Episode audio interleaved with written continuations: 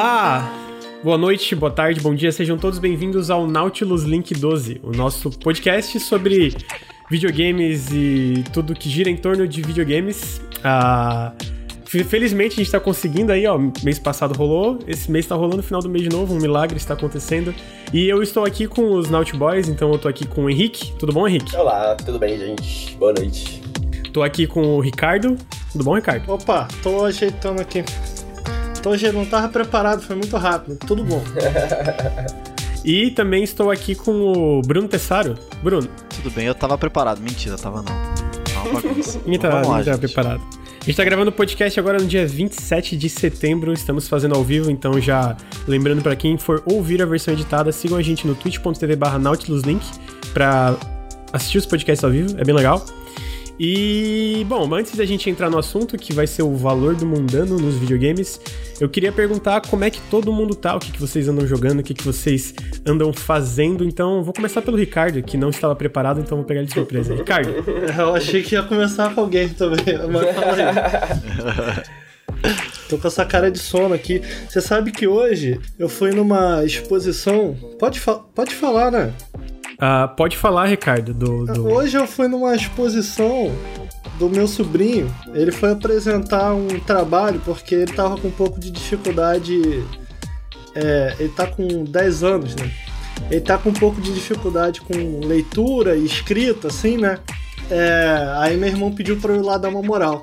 Eu era muito ruim no colégio, mas a única coisa que eu sabia fazer quando, quando desde que eu era pequeno era escrever. Eu era bom em escrever. Eu escrevia até umas historinhas quando eu era pequenininho, eu escrevia uns livrinhos que eu fazia e dava pra minha mãe. Enfim, aí eu fui lá.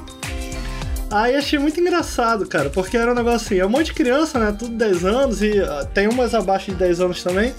Tinha umas paradas assim, tipo, ah, qual o seu sonho? Se você pudesse desenvolver uma ferramenta, o que você criaria? Tipo, esse tipo de, de, de pergunta, né? Pra criança escrever, falar, né?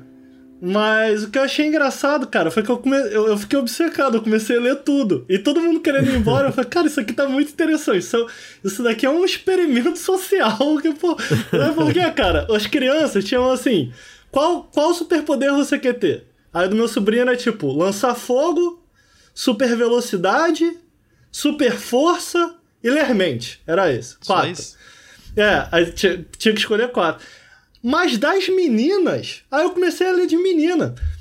Enquanto que de homem era sempre assim, super força, super velocidade, sabe? Esse tipo de coisa. Uhum. A menina tava assim. Eu gostaria de ter o superpoder de ajudar meus amigos. Eu gostaria, eu gostaria de ter o poder de transformar todo mundo em belo. Era tipo. Aí eu fiquei, cara, Caralho. que negócio engraçado, né, cara? Como o, o garoto, ele geralmente tá mais nessa coisa, ele quer ser cool, ele quer ser Ed, né?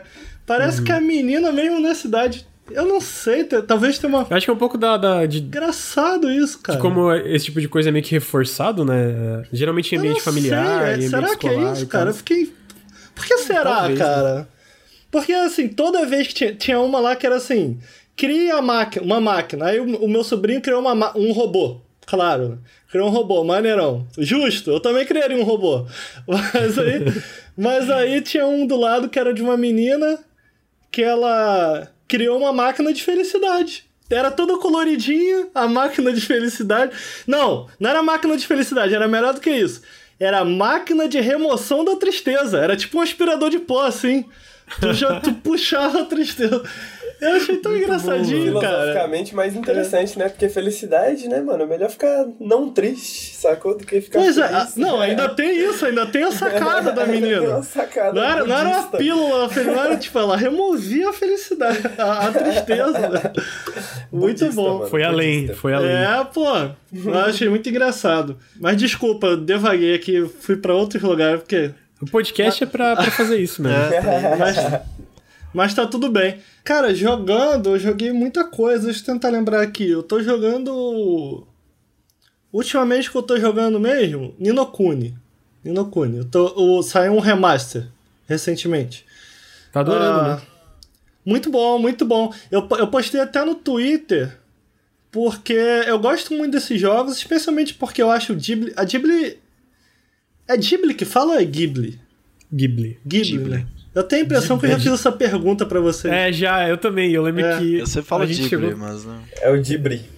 É o. Ghibli. Dibre. Mas Dibre não é mesmo. deles, né? Não é deles o, jogo, é só animações que são feitas por eles. Não, design. sim, sim. É, até o roteiro foi escrito pelo cara da Level 5. Mas né? eu Tinha- sinto que a estética é um pouco deles. Eu, eu sim, não sei se eu tô total, falando. total. É. É porque a estética fala muito sobre as coisas. Mas não, não foi a Ghibli que escreveu, então. É isso? Não, não foi. Ah, eles não foi escreveram. né? o, o, o Rino, que é o, o diretor barra presidente da Level 5. Ele que Ah. escreveu o Nino Kuni. Porque tinha, tinha essa...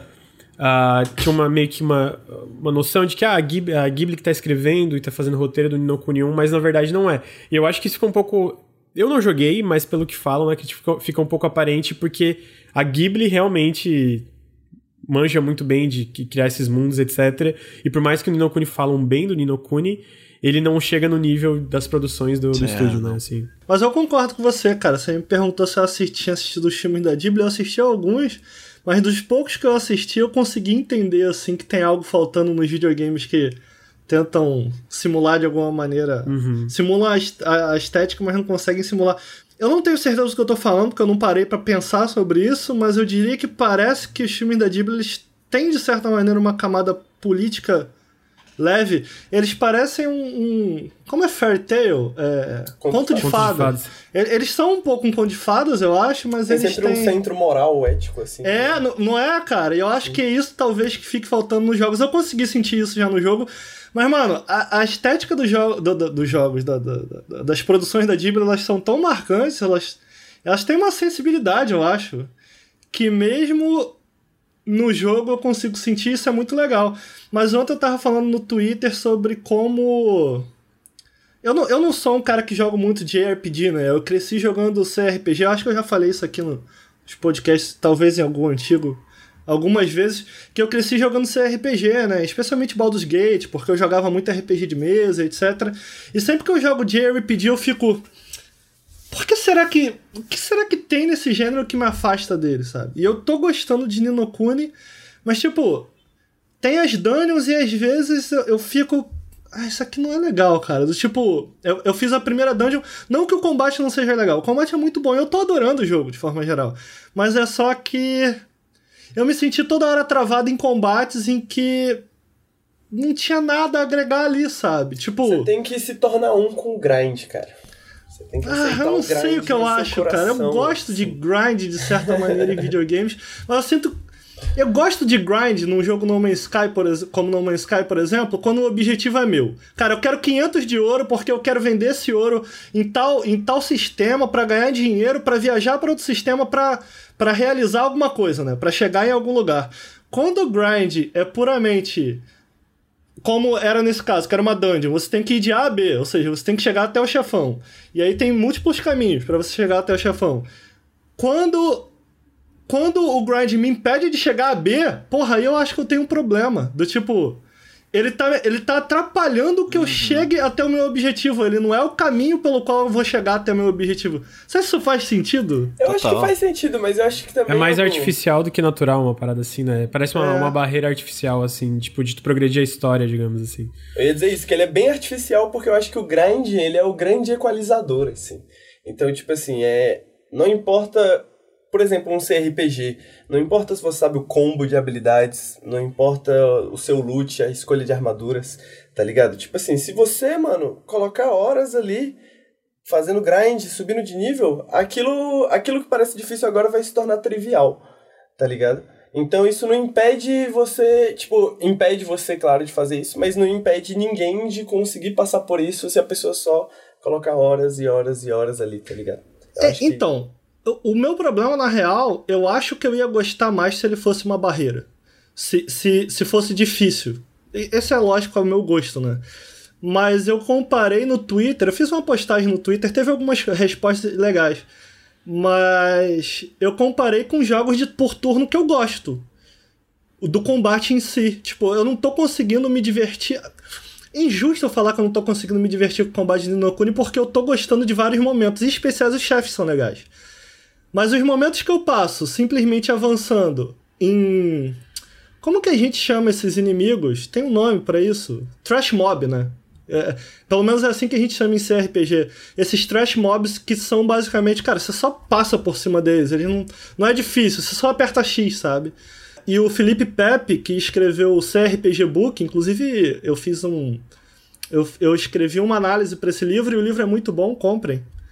É, o Felipe Pepe falou que, pelo menos em CRPG, eu não tenho certeza se essa herança vem também de JRPGs, é uma herança de última, até onde eu me lembro, que a ideia é que. A ideia original era que esses trash mobs eles fossem minando a sua energia para que você chegasse no chefe minado. Ou seja, você tinha que se sair muito bem neles, eles são muito fáceis. Então, cara, você não pode dar mole, você tem que se sair muito bem. Se você cometesse erro, você ia chegar no chefe com a vida debilitada. Então a Não ideia é Wizardry o jogo? é Wizardry. Falei errado? É. Tá no É meu a Twitter. última. Eu falei Aí última. eu fiquei. Tá. Eu fiquei, última não é do, do ocidente, daí. Mas não, continua. é. Não sei. Ele falou. Hum, Os dois Eu- são ocidentais, né? O É, Wizard também, e o Ultima. O Wizardry também, ele tá falando de Sim, um jogo só ocidental, que- sim. é, ambos influenciaram de RPGs e CRPG também. É, não, é verdade, Lucas, tá correto. É Wizardry. É, então. Ah, eu, tá, eu queria chegar nos jogos de. Nos jogos por turno que eu gosto, que são tipo The Banner Saga, é, que tem uma camada de jogo de estratégia por, por cima também, mas em especial a gente falou é, de roguelikes no último, e eu falei que não gostava tanto do Darkest Dungeon, mas tem uma coisa que eu gosto no Darkest Dungeon, são os combates. Eu acho que todos eles são significativos, sabe? E como todo, por mais trivial que seja o encontro, como ele apresenta um certo nível de dificuldade, sabe? Cara, se você der um mole, instalou, você perde seu personagem. Aí, ele me deixa atento o tempo inteiro. Enquanto no Ninokuni, ainda, cara, eu esteja adorando é, é a fábula que ele vende, estética, etc., música e demais.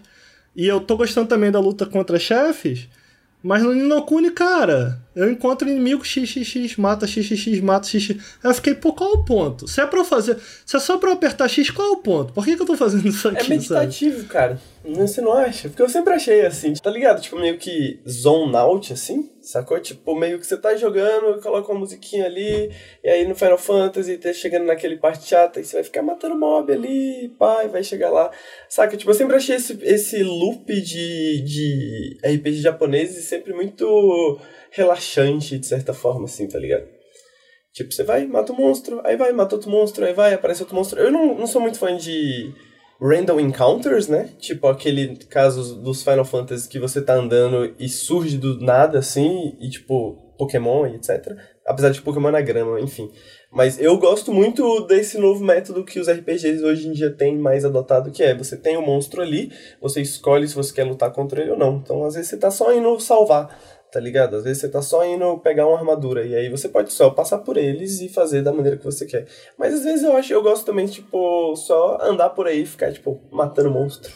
Eu acho justo, eu acho que o meu problema com isso, eu tava essa semana, por conta disso, que eu tava pensando de como isso é meio. meio natural, é o que se espera em um JRPG. E essas convenções, muitas vezes, se você cai em cima do tipo. Pô, isso daqui não é legal, a galera. Ah, mas é assim que é. Tá, mas por que que é O assim? vídeo Dragon, vídeo Dragon Quest É, 11 eu tomei é. nos dedos vários.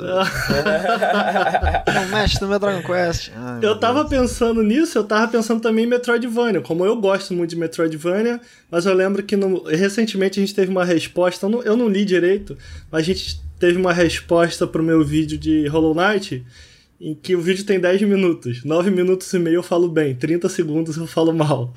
Eu não falo mal, eu reclamo de certos pontos. E aí, cara, a gente deve ter pelo menos uns 20 comentários.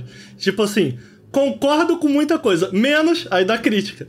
É, o que é justo, talvez a crítica tenha sido mal elaborada, né? Até porque foi um Não, pedaço pequeno. a- às vezes a pessoa gostou também do mesmo do tipo do que tu não achou necessariamente bom, né? Mas Exato. independentemente, Exato. independentemente disso, não, não, não invalida a crítica, sabe? Que é um. Eu tava vendo um- uma análise, eu não terminei de ler, mas do Code Vein na, na Vice Games.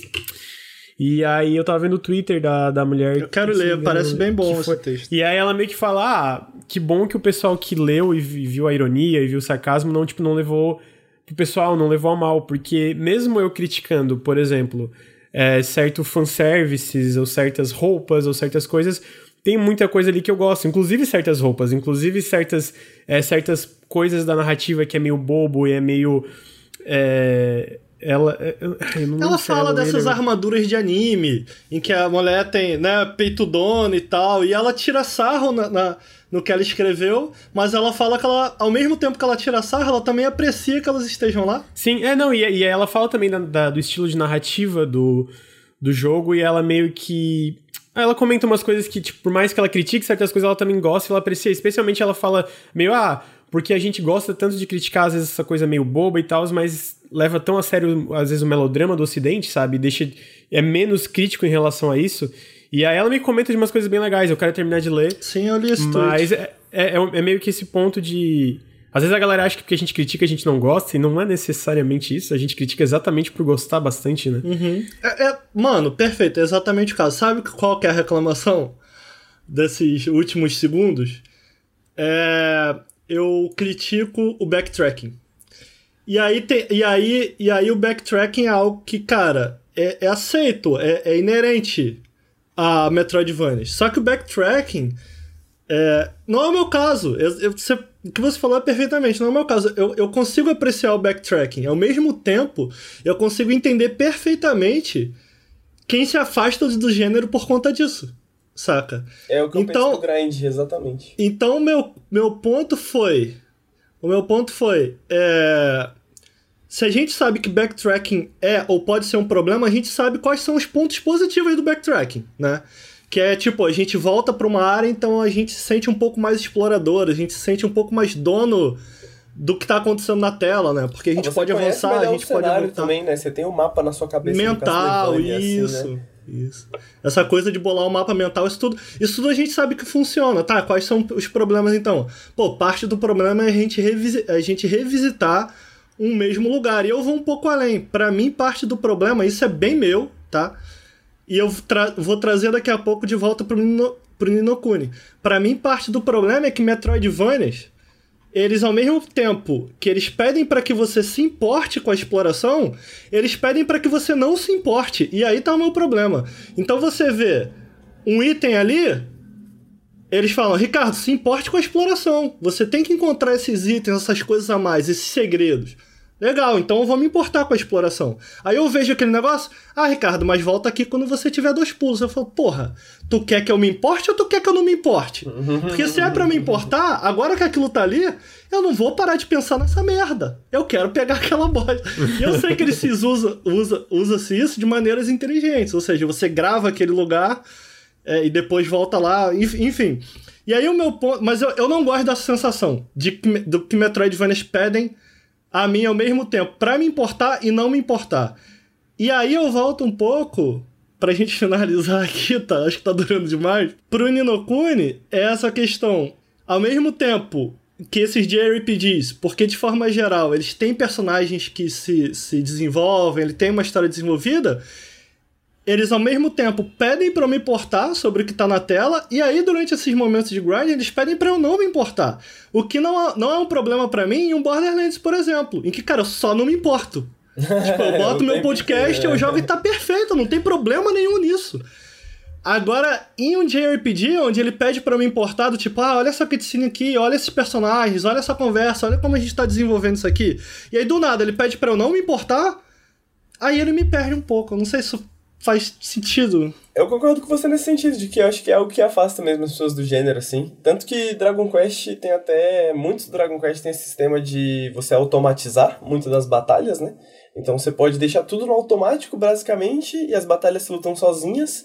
Só que você não vai querer fazer isso, por exemplo, num boss, né? Tipo, num chefão. Porque aí você quer ter um controle mais minucioso ali do que está acontecendo e tal. Então, eu acho que no meu caso eu gosto por causa por causa disso, porque eu sei que tem esse momento em que eu posso só ficar apertando botões, porque, tipo, parece que tem alguma coisa de, de relaxante nisso, assim, apertar botões, aí você vê números crescerem. Eu acho que RPG, eh, RPG japoneses são muito sobre ver números crescerem, assim. Mata o um monstro, aí você tirou 10, aí você vai matar o um monstro daqui a dois níveis e você fala, caraca, eu tirei 15 agora, tá ligado? Ó, oh, agora eu tirei 20, aí você vai se sentindo mais poderoso, assim, é tipo, é, é sempre, parece um Excel com gráficos, tá ligado? Eu acho. Uhum. Não, justo. Mas, Eu, eu, eu, eu concordo que tem muita gente que se afasta do gênero por causa disso também. É, eu queria só finalizar, Lucas, dizendo que eu recomendo o Nino Kuni, que o pessoal vá atrás. É, o remaster, eu dei uma estudada, não muda tanta coisa assim, na verdade. Mas por ele ter um visual mais cartunesco, envelheceu muito pouco, ainda é um jogo muito bonito. Tendo jogado dois até a metade, eu digo que eu tô com 5 horinhas. Na verdade, eu tô com pouco. tô com 7 horinhas de Nino Kuni e eu já tô gostando bem mais, assim, de vários aspectos. Então eu, eu recomendo aí o pessoal ir atrás de Nino Kuni. É, especialmente o pessoal que gosta de JRPG, eu acho que vai curtir bastante. Quem não gosta também, eu acho que é uma boa oportunidade para dar uma chance. Principalmente por causa do Peach, que é tipo, é um jogo da Ghibli, mais Pokémon. É imperdível. É, eu tô gostando pra caramba. É, pô, eu posso já puxar o meu, então, o que, que eu estou jogando? Pode, pode. Porque fala. aí eu acho que a gente aproveita essa conversa e eu não preciso falar muito, porque o que eu estou jogando é Monster Hunter World. Bastante, assim.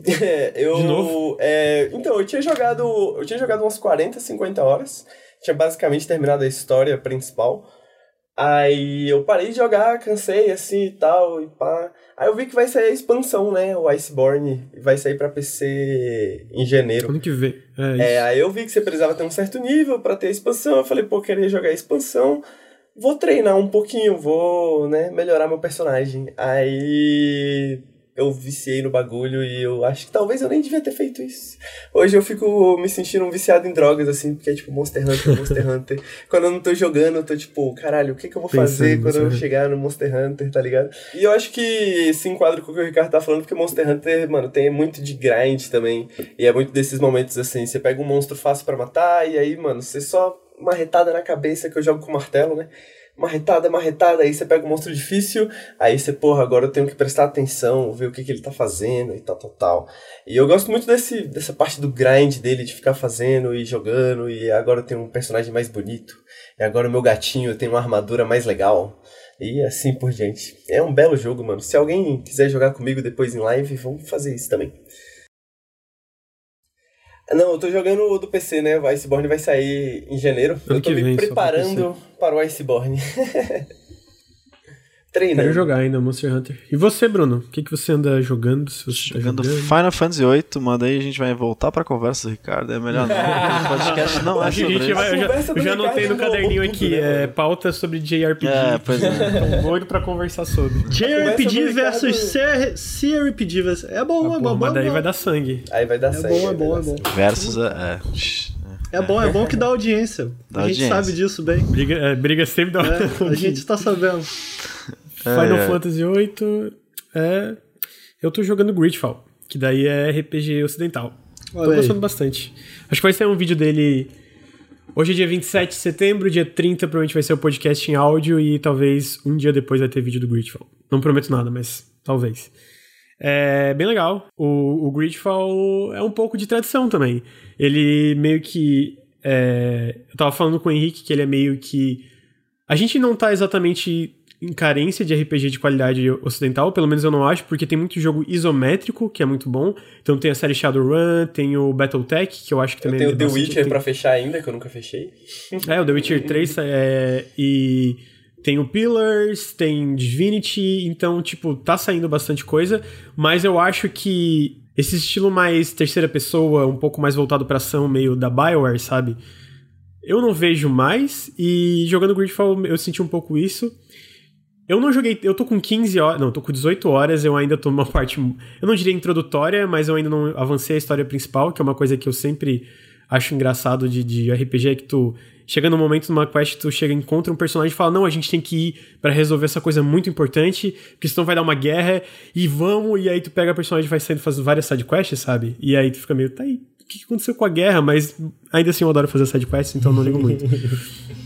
Ah, eu diria que nesse jogo é um pouquinho mais contextualizado, porque as quests que tu faz tem um pouco a ver com essa guerra que tá prestes a acontecer, mas é muito estranho, porque essa personagem que entra do nada na tua party, ela simplesmente ela tá na urgência de lidar com essa guerra, e é a primeira vez que vocês conversam, e de repente ela tá tua amiga e fazendo todas as sidequests contigo, e eu fico, mano, tu não vai pedir pra ele ir pra tua vila logo? O que que tu tá fazendo?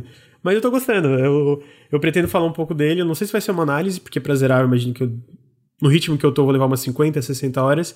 São um Nautilus Lab, alguma coisa assim, falando sobre esses RPGs mais ocidentais e tal. Mas é um jogo que eu tô gostando mais do que eu esperava que eu ia gostar. Agora, por que, que tá todo mundo jogando um RPG aqui, mano? Olha É, só. né? A gente con conciliou. foi, foi combinado.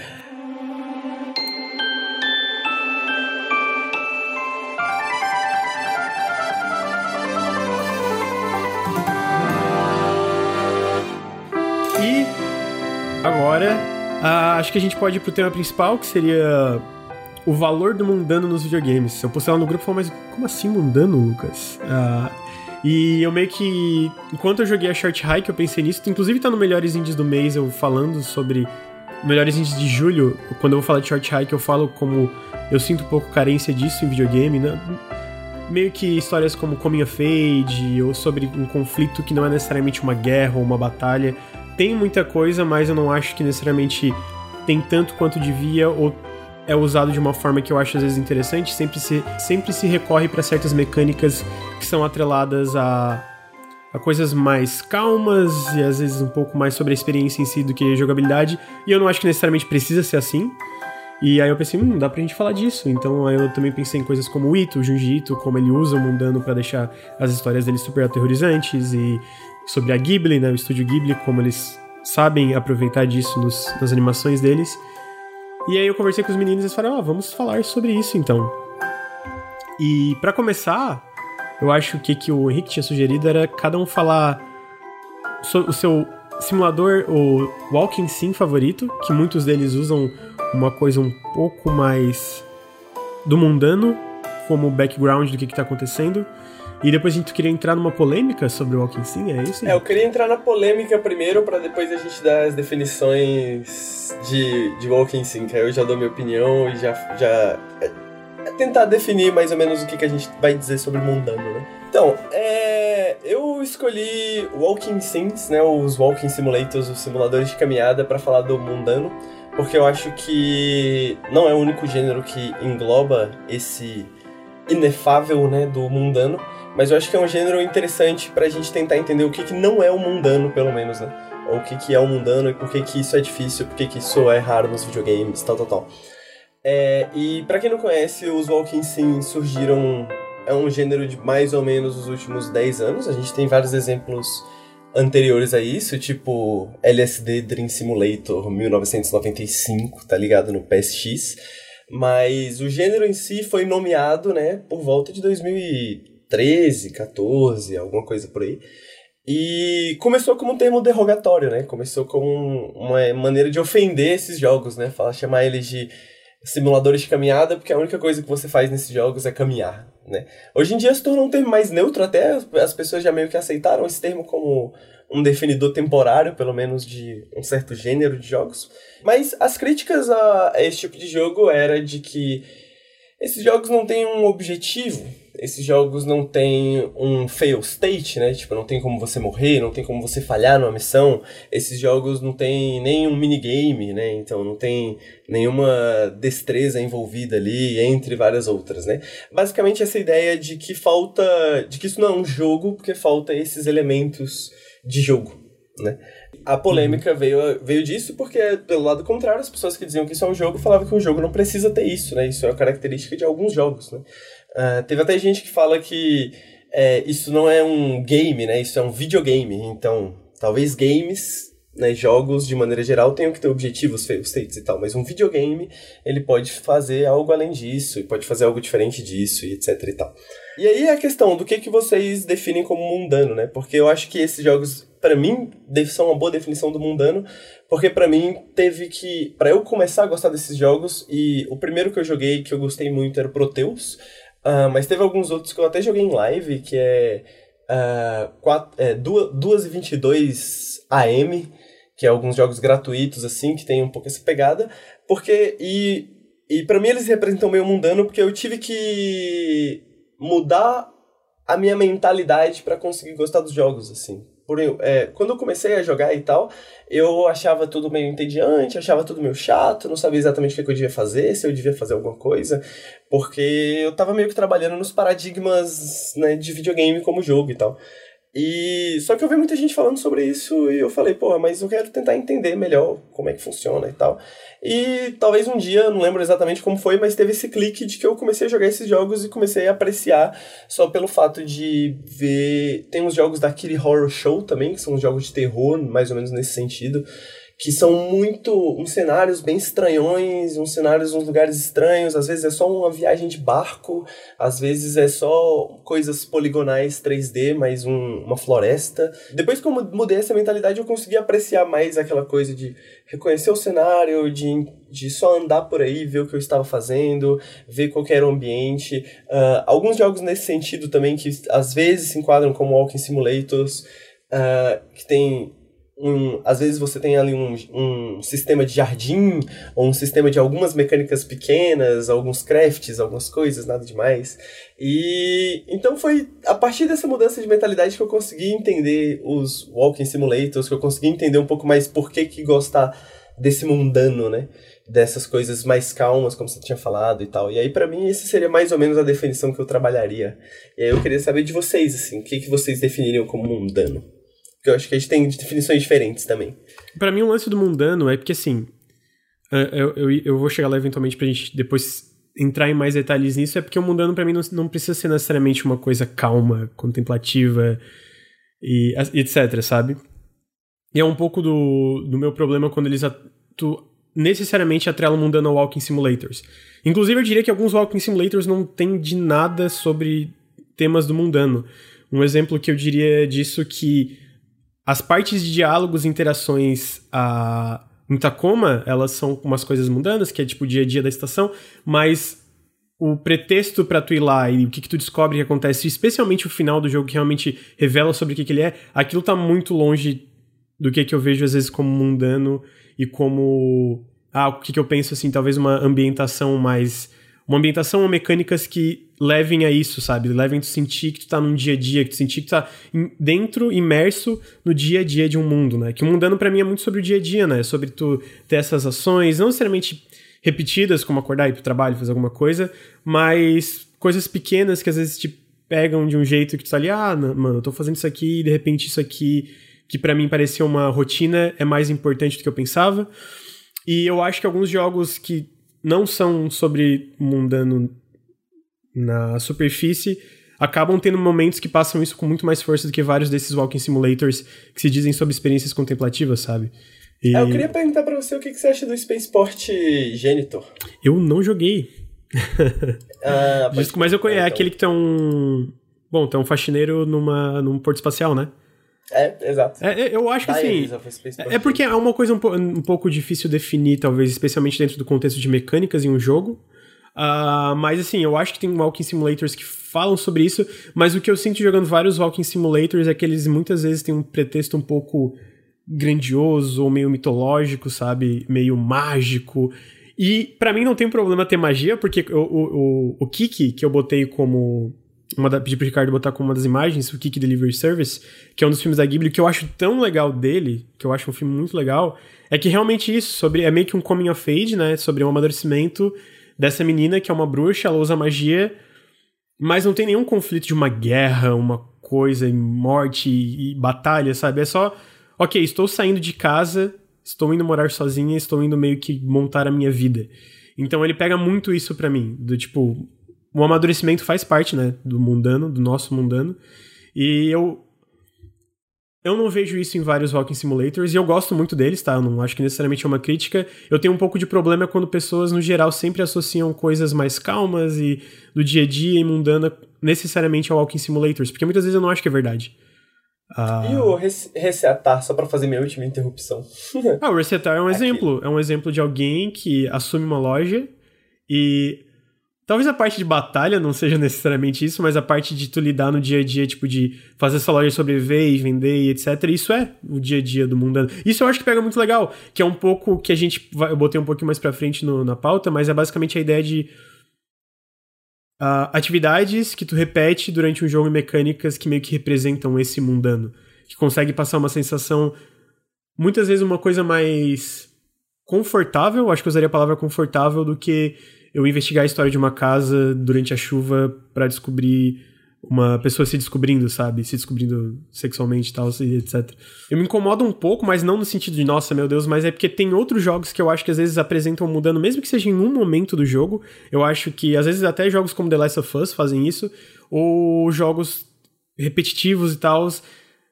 É, é porque para mim tem essa concepção de que para ser mundano tem que ser uma coisa que não necessariamente pegue nas mecânicas. Eu acho que tu pode fazer um jogo que tenha reflexos, que tu seja mais ativo, digamos, nas mecânicas, que ainda consigam apresentar é. isso, sabe? Cara, eu não, eu não acho isso uma discussão simples. É... Eu anotei muita coisa aqui, mano. Eu vou tentar. Eu vou me esforçar ao máximo para Como você definiria o é, mundano, então, Ricardo? Eu não acho uma discussão tão fácil assim. Eu não sei se vocês acham. Mas. Não, de maneira alguma, mas eu é. pensei da gente dar cada um a sua interpretação, né? Que a gente nunca vai ter uma final, mas pro pessoal que tá assistindo, que tá ouvindo, ter uma ideia, né? De qual. E, e eu, que eu só queria tá falar que eu, eu acho que o. Fizeram um comentário no Twitch agora que foi falar, eu acho que normalizar algo torna aquilo mais mundano. A obra até pode ter conceitos absurdos e abstratos, mas a maneira que esses conceitos são tratados mudam a forma que você os encara. E eu acho que a Ghibli faz isso perfeitamente, sabe? Ah, eu sim. acho que todos os filmes que tu vê da Ghibli, tu consegue olhar aquilo e falar, ok, esse é um mundo que existe, sabe? É um mundo que eu conseguiria ver alguém vivendo ali, passando o dia ali, tipo, todo um dia após dia, sabe? E eu acho que isso, isso não é fácil, tá? De forma alguma, mas eu acho que muitas coisas que. Muitas, muitos videogames falham nisso e muitos Walking Sims falham nisso também, sabe? Que é o que geralmente é usado como exemplo para falar um pouco mais de mundano, coisas normais, coisas do dia a dia, etc. Uhum. É, a primeira pergunta que eu anotei quando eu comecei a pensar nisso que você me falou sobre essa pauta foi o que é mundano nos videogames? O que é mundano nos videogames? Dá tiro é mundano nos videogames, ué. É, mas eu sei que não, não, é esse o caso, né? Eu sei que a gente tá trazendo um pouco mais do mundano da nossa vida real aqui.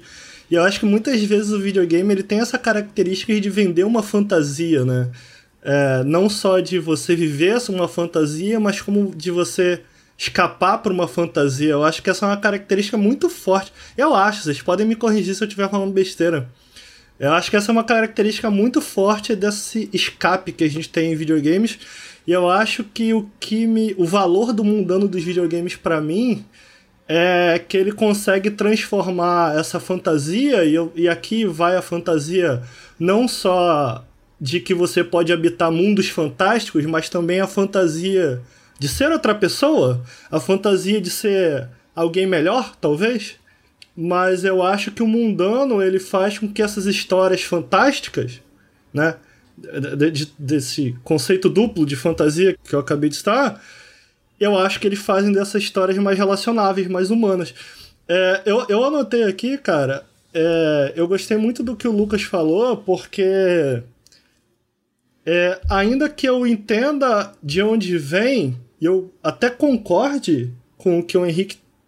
com o exemplo do Henrique sobre, sobre o Walking Sim, ao pensar no que é mundano nos videogames, eu pensei em algumas coisas, algumas, algumas ferramentas que certos jogos usaram que não são mundanas nos videogames e que fizeram desse mundo e desses personagens não só um pouco mais relacionáveis, ou conseguiram fazer com que você se sentisse um pouco mais naquele mundo, é, que tá tão distante, né? Tá passando ali na tela e tal. É, mas eles fizeram isso em jogos que não necessariamente são algo em. É, e eu pensei aqui que é ver um muito simples, eu não sei se vocês concordam, e eu quis pegar esse que é um jogo de ação, que é no Gears of War, eu falei que se tem uma coisa que é mundana em um jogo de videogame, a gente dá um tiro, por exemplo. Eu acho que é justo falar que um tiro é mundano. Mas o que geralmente não é tão mundano é uma ferramenta a gente sentir que a gente tem que uh, carregar a nossa arma manualmente. Então a, a, o reload no Gears of War para mim seria é, um, um uso do mundano num videogame que faz coisas bem tradicionais. Eu peguei. Não sei é, se é justo. Algo parecido a isso. Acho que sim, é tipo gerenciamento. Cali eu peguei a caligrafia em Okami. Caligrafia, escrever. Mas você, a caligrafia uhum. em Okami é uma mecânica. É, recentemente a gente teve no Death Stranding o personagem faz xixi, sabe? É, eu anotei aqui outra que eu gosto muito é como você pode invadir celulares em Watch Dogs. E ao invadir celulares, você consegue. Você passa, de certa maneira, uma característica física, entre aspas, por aquele personagem. Faz. O que eu quero dizer com físico. Ele parece mais real naquele mundo. Não sei se faz sentido. Faz, Tem um faz. jogo. Dá uma, dá uma É, certa textura. Assim, Mail, eu acho que- né? Textura é a Mails palavra. é- É. É. Eu pensei em. Vou, vou terminar aqui alguns exemplos que eu, que eu, que eu anotei, porque eu, acho, eu, eu achei que eles são interessantes. Que saíram dessa reflexão de tipo, ah, o que é o mundano em videogames e tal, né? Mas você vê, eu acho que. A, a gente tem inclusive um jogo que é só sobre isso, né? O, se eu bem me lembro, o nome do jogo é A Normal Lost Phone. Inclu- inclusive, vale citar aqui que eu acho, não sei se vocês concordam, que a, a discussão que a gente está tendo aqui gira muito em torno também do mundano no mainstream, né? Porque tem muitos jogos alternativos que contemplam o mundano muito melhor do que os jogos que a gente está habituado a ver, que são jogos um pouco mais escondidos, às vezes de graça. E a gente tem muitos desses jogos explorando o mundano, mas aí é onde eu volto a concordar um pouco com o Henrique. Eu vejo muitos desses jogos explorando Exatamente porque o mundano, eu acho que ele aproxima mais a gente do que tá na tela, ele faz aqueles mundos, aqueles mundos, aqueles personagens parecerem mais relacionáveis. Esses jogos tratam muito sobre sentimentos e às vezes. E, e onde eu tô querendo chegar com isso tudo que eu tô falando? Eu acho que a gente precisa, primeiro, pensar. Eu acho muito triste quando a gente enxerga o mundano, e eu acho justo eu falar isso que existe um certo preconceito. Ah, lá vem esses caras querer enfiar coisinha chata no meu videogame, sabe?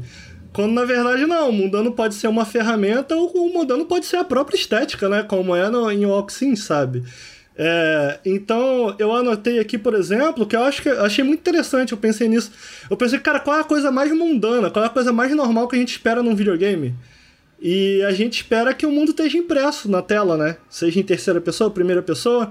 E não faz muito tempo que eu estava conversando com um desenvolvedor independente que estava desenvolvendo um jogo é, em que você é cego, basicamente. E eu perguntei para ele, cara, mas como. E aí? Como você anda? Como você explora? E ele falou, cara, primeiro você usa o som bineural, né? Então você pode escutar é, de onde está vindo o som. É, então, geralmente você ouve pessoas abrindo portas, tocando um piano. Então, você, quando ele toca um piano, você tem, você começa a imaginar onde você tá, né? Pô, que lugar, que tipo de lugar pode ter um, um piano? Mas ele foi um pouco além. Tipo, para você explorar esse lugar, é, você consegue ouvir o que está à sua volta. E a forma que a gente usou de simular o que você ouve é através do rumble do controle. Então, o controle, se ele dá uma tremida mais para a direita na ponta, você sabe que pode ter alguma coisa lá batendo. Então, você vai atrás daquilo. Então, onde eu quero chegar é isso. Olha como um mundano, cara. Nos vários exemplos que eu dei aqui, pô, um reload, sabe? Uma, numa mecânica de reload em Gears of War, numa mecânica de celular de Watch Dogs, na caligrafia de Okami. Olha como o mundano pode adicionar pro que o Lucas falou. Textura, sabe? Para esses mundos. Eu acho que pelo menos na minha cabeça, o valor do mundano vai um pouco nessa direção, assim. É, e eu queria falar um negócio que tu falou do, do Gears, a, tipo, mais uma, uma crítica nesse. A, a, eu chegar lá, mas antes de eu chegar lá para falar desse negócio do reload e tal, eu queria perguntar pro Bruno o que, que ele vê como mundano também, que ele não falou ainda, e talvez alguns exemplos, não sei. O que, que, tu, o que, que tu acha, Bruno? O que, que é o mundano nos videogames? É, o mundano. Tipo, eu entendo o exemplo do Ricardo de o reload ser mundano dentro daquele universo, mas para mim eu, pelo menos o, valor do mundano quando eu tô, sei lá, quando eu gosto, por exemplo, é quando é algo muito natural, tipo muito normal, muito comum. E eles usam aquilo de uma forma que não só enriquece, mas tipo te traz uma tipo empaticamente te puxa, sabe? Tipo, você acaba se relacionando muito mais com, sei lá, uma panela que está naquela cozinha. E aquela panela, tipo, por mais que não seja uma mecânica super elaborada, mas aquela panela, tipo, ela representa aquele personagem de uma forma que você se vê nele muito mais forte, sabe? Porque, tipo, cara, eu, também cozinho, eu também, tipo, tenho esse momento na minha vida, sabe? E por mais. Nem sempre seja uma parte narrativa, por exemplo, né? Pode ser simplesmente uma parte mecânica também. Não tanto do reload, porque eu acho que não é algo que eu fiz na minha vida, carregar uma arma. Nunca fiz na minha vida carregar uma arma. Então, para mim, aquilo não é mundano. Aquilo para mim sempre vai ser excepcional. Para mim, o mundano é eu simplesmente olhar o celular, que nem GTA, eu puxar o celular. Aquilo é mundano para mim. Eu limpar o cavalo no Red Dead é mundano para mim, sabe? Dar uma volta e Você sentar. um cavalo? Não, mas você já me limpou o teu bichinho, teu cachorro, tu já passou a mão, entendeu? Sentar num banco e ficar olhando para pro além ali, tipo, aquilo para mim é, é, é, muito relacionável, sabe? Life Strange também tem alguns exemplos assim, apesar de ser excepcional em vários momentos, tipo. Mas enfim, eu também não acho que Walking Simulators façam isso. Ah, é o melhor exemplo de mundano. Não sei. Apesar de que muitos jogos focam nesse. O normal, né? O cotidiano normal, eu acho que às vezes aquilo só é bobo, sabe? Só é normal demais. Não, não necessariamente normal demais, mas tipo. Saca, não, não agrega em nada aquele, aquele cotidiano que tá ali embutido. Que nem o The Vanishing of Ethan Carter. Para mim, aquele mundo é tipo. Sabe, não tem nada de interessante ali que eu queira explorar, que eu queira conhecer, que me relacione de alguma forma, nem, nem na própria historinha. Sei lá, o exemplo da Ghibli, por exemplo, que o que ele, o que pega muito para mim no estúdio Ghibli não é a história de Precisa Mononoke, que eles têm que brigar e tem toda aquela parte da natureza e tal. Não, é o momento em que ele tá sentado com o senhorzinho comendo na fogueira, conversando sobre a vida, sabe? Ele tá conversando sobre, ah, tipo, tá com dor nas costas.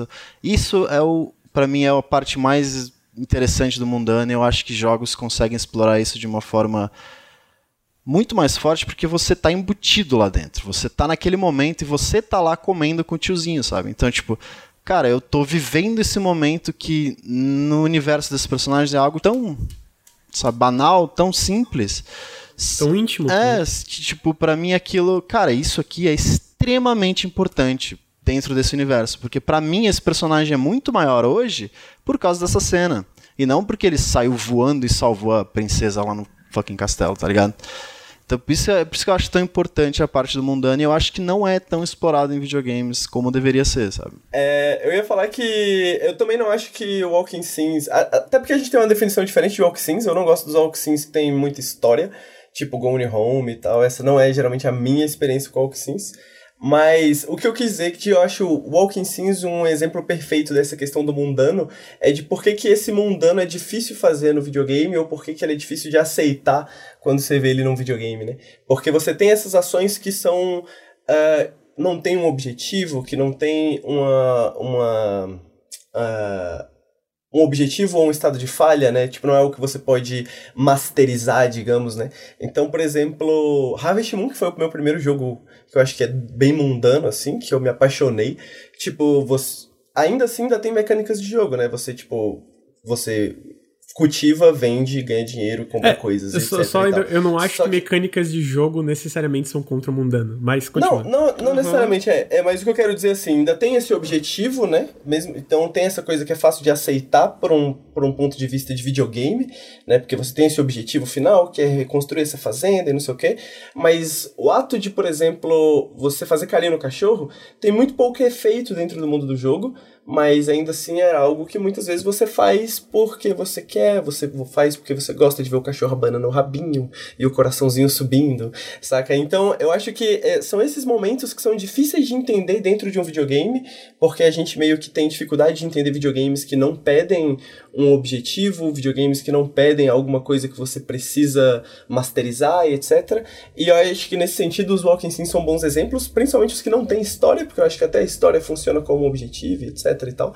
Uh, mas eu acho que é mais nesse sentido. Então eu gosto do mundano, né? É, para mim o mundano não seria nem exatamente, uh, talvez como tal, acho que eu ouvi alguém falar de ser alguma coisa do, do meu cotidiano, né? Tipo, do, uh, eu acho que o, o, o, mundano de um ser alienígena também é bem interessante, uhum, saca? Então, sim. tipo, o que, que esse alienígena tem que lidar no seu dia a dia? Tem razão, né? tem razão. E eu acho que o que o mundano tem muito é essa questão de ser algo quase entediante, tá ligado? Porque pensa na maior parte do seu dia, você geralmente está fazendo coisas que não são exatamente coisas dramáticas, não são exatamente Só consomem tempo, né? É, exatamente, são coisas pequenas, essa coisa, tipo, você colocou uma água, você bebeu uma água, você sentiu uma sensação gostosa de água na sua barriga, mas não é nada que mudou a sua vida, tá ligado? então eu acho que para mim é, é essa sensação, essa experiência que eu quero de um videogame quando eu penso em coisas mundanas, sabe? Essa sensação de que eu estou fazendo algo que faz parte da minha vida, que faz parte do meu cotidiano. Às vezes é algo que eu preciso fazer por um lado, mas não é algo que eu preciso fazer agora. Não tem um timer, não vou morrer se eu não tomar água agora, eu posso tomar mais tarde, tá ligado? É, o, lance do mundano, para mim, que é difícil, é querendo ou não, mudando, acaba voltando um pouco do cotidiano. Mas o que que é. Porque alguém falou do excepcional, alguma coisa assim. Vários filmes da Ghibli, tu pega Viagem de Chihiro, Princesa Mononoke, Mononoke. Eu uso a Ghibli como exemplo porque eu acho que a Ghibli faz muito bem, né? Então, Viagem de Chihiro, Mononoke e outros são mundos excepcionais. Viagem de Chihiro mesmo é tipo uma loucurada, assim. Só que tu consegue ver um cotidiano ali. Uhum. Tu consegue ver uma coisa que tu fica. Hum, eu me identifico. Eu consigo, eu consigo me ver em momentos ali. Uh, e o Ricardo usou o reload do Gears como exemplo. Eu acho que o meu problema com Gears é por, por mais que, tipo, aquele lance do reload, de virar, virar uma coisa mais mecânica, seja uma coisa, vamos dizer, mundana, é que eu, nenhum Gears, nem os 5 que eles tentaram fazer mais isso, eu realmente vi aquele mundo como um mundo que eu, alguém viveria lá dentro e teria um dia a dia, sabe? Eu, eu só puxei esse exemplo porque, e era isso que eu ia falar, o, o Henrique falou de beber água, etc. Eu puxei esse exemplo porque eu acho que, a, pelo menos do meu ponto de vista, eu não acho justo. Eu acho que, de forma geral, a visão é que é correlacionar o mundano a algo chato. Uhum. Você vê, não, é algo concordo. fantástico, afinal de contas ele tá dando tiro, mas você vê como que uma pequena coisa, enxergar uma pequena coisa, uma característica que é, em videogame geralmente não se pensa exatamente porque o reload a princípio ele é uma mecânica para ele é observado mais sistematicamente ou mecanicamente, ou seja, ele é um, uma espécie de cooldown para que você volte a poder é, executar uma ação, né?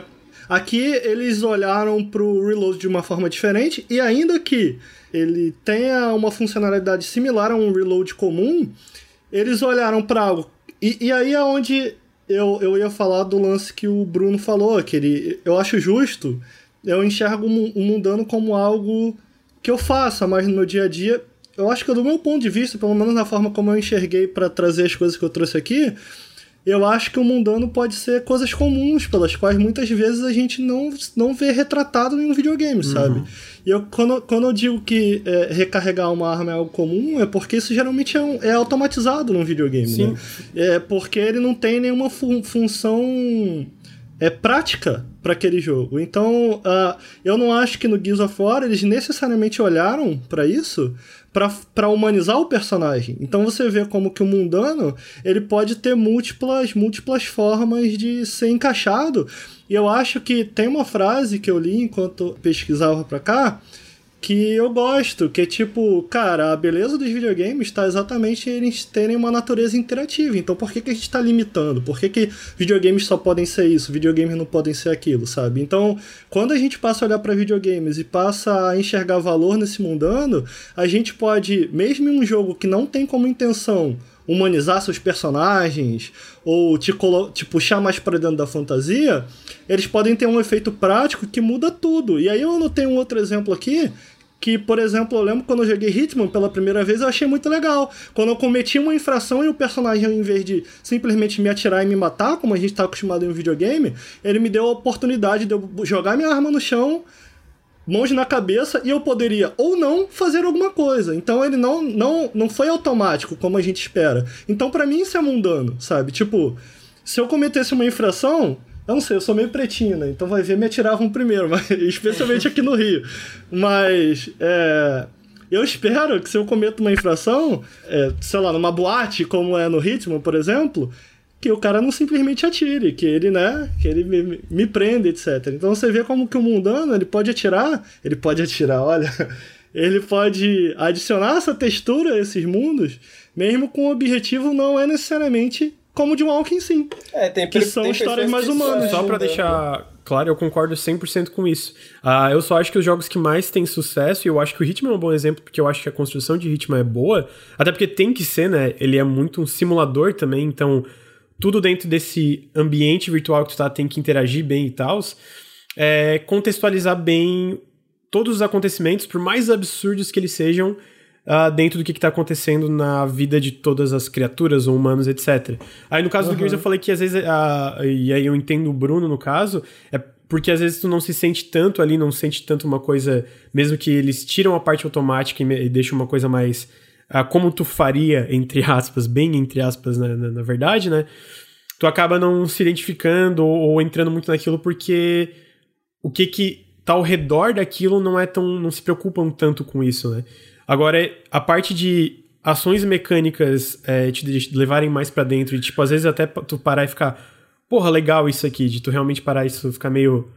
Mano, isso me trouxe mais para me fez mais acreditar em um mundo que realmente as pessoas viveriam aqui todo dia e teriam seus dias chatos e seus dias legais, etc. Eu acho que isso pode vir definitivamente através das, através das mecânicas também, né? E eu acho que é, às vezes as pessoas deixam. Até não percebem isso, né? Porque tu tá jogando. E tem tantos jogos, eu acho que cena, uma cena que eu acho legal é a cena da girafa do The Last of Us. É realmente aquele negócio de mostrar que existe uma certa normalidade dentro do mundo, sabe? Não é só aquela coisa bizarra de zumbi, mata-mata e todo mundo se matando. E aí... Eu acho justo. O meu ponto é só que eu sinto que o mundano ele tem um puta potencial para ser interativo. Eu ia só dizer que o Sea of Thieves, ele puxa alguns, algumas mecânicas que tipo, são muito mundanas. Você tem que puxar a vela, você tem que... Saca, tem muito trabalho manual que tipo, poderia ser automatizado para o jogo ser mais divertido, Nossa, Isso aspas, é muito legal. Mas é o que faz o jogo mais divertido é justamente você ter que uhum. realizar essas ações. Né? Não, perfeito, eu não tinha pensado nisso. Eu só ia falar que eu acho que uma das coisas que para mim são mais mundanas, assim, crescendo com RPGs, principalmente os RPGs mais ocidentais, é a coisa de você gerenciar o seu inventário. Então, tipo, em Diablo, que você pega, tipo, 40 machados e você fala, mano, o que, que eu vou fazer com esses machados, tá ligado? É tipo, pegar um monte de coisa na rua, assim, trazer para dentro de casa e pensar onde que eu vou guardar essa bosta aqui, tá ligado? Esse pneu que eu trouxe da rua, sabe? Tipo, eu acho que essa parte que é até, às vezes, uma parte que a gente não gosta muito, tá ligado? É uma parte que a gente meio que ignora de um videogame um pouco, tipo, ninguém pensa ah, o Diablo é um gerenciador de inventário, tá ligado? Mas é algo que você faz assim por 20% do jogo, saca? Se não mais, assim, tá ligado? Total. E é, até no Monster Hunter também, que eu tô jogando bastante, tipo, você lidar com menus lidar com a interface do inventário, de quais itens você tá levando e não sei o que, isso parece quando eu tô saindo de casa eu penso, mano, eu tô com meu celular, eu tô com minha chave, eu tô com cigarro, eu tô com isqueiro, tá ligado? Meu óculos tá aqui, tá na minha cara, saca? Tipo, todas essas pequenas coisinhas do dia a dia assim, que no caso do Monster Hunter, você tá indo caçar monstros, no meu caso eu tô, tipo, indo no banco, tá ligado? So, pegar, sofrer uma, um, uma morte mais severa do que se fosse pra um monstro. É, eu acho legal, posso, é que falaram um negócio no, nos comentários e eu achei legal legal. O Carmach falou: um dos exemplos mais mudantes que eu tive esse ano, na percepção que o Bruno deu, foram as pausas do Metro Exodus. Para mim, a gente poderia simplesmente não chegar em lugar nenhum e só ficar andando de trem na comunidade que a gente mesmo criou. Que tem isso, né? Que vai entrando mais gente no trem, tu vai montando, etc. Tem até o, o Mark Brown fala um pouco disso, sobre que, de imersão em videogames no, no vídeo dele, né? E é legal também como esse lance é um pouco subjetivo, né? Porque eu, uma coisa que eu achei legal, que muita gente não gosta no, no Metro Exodus é o lance de limpar a arma, né?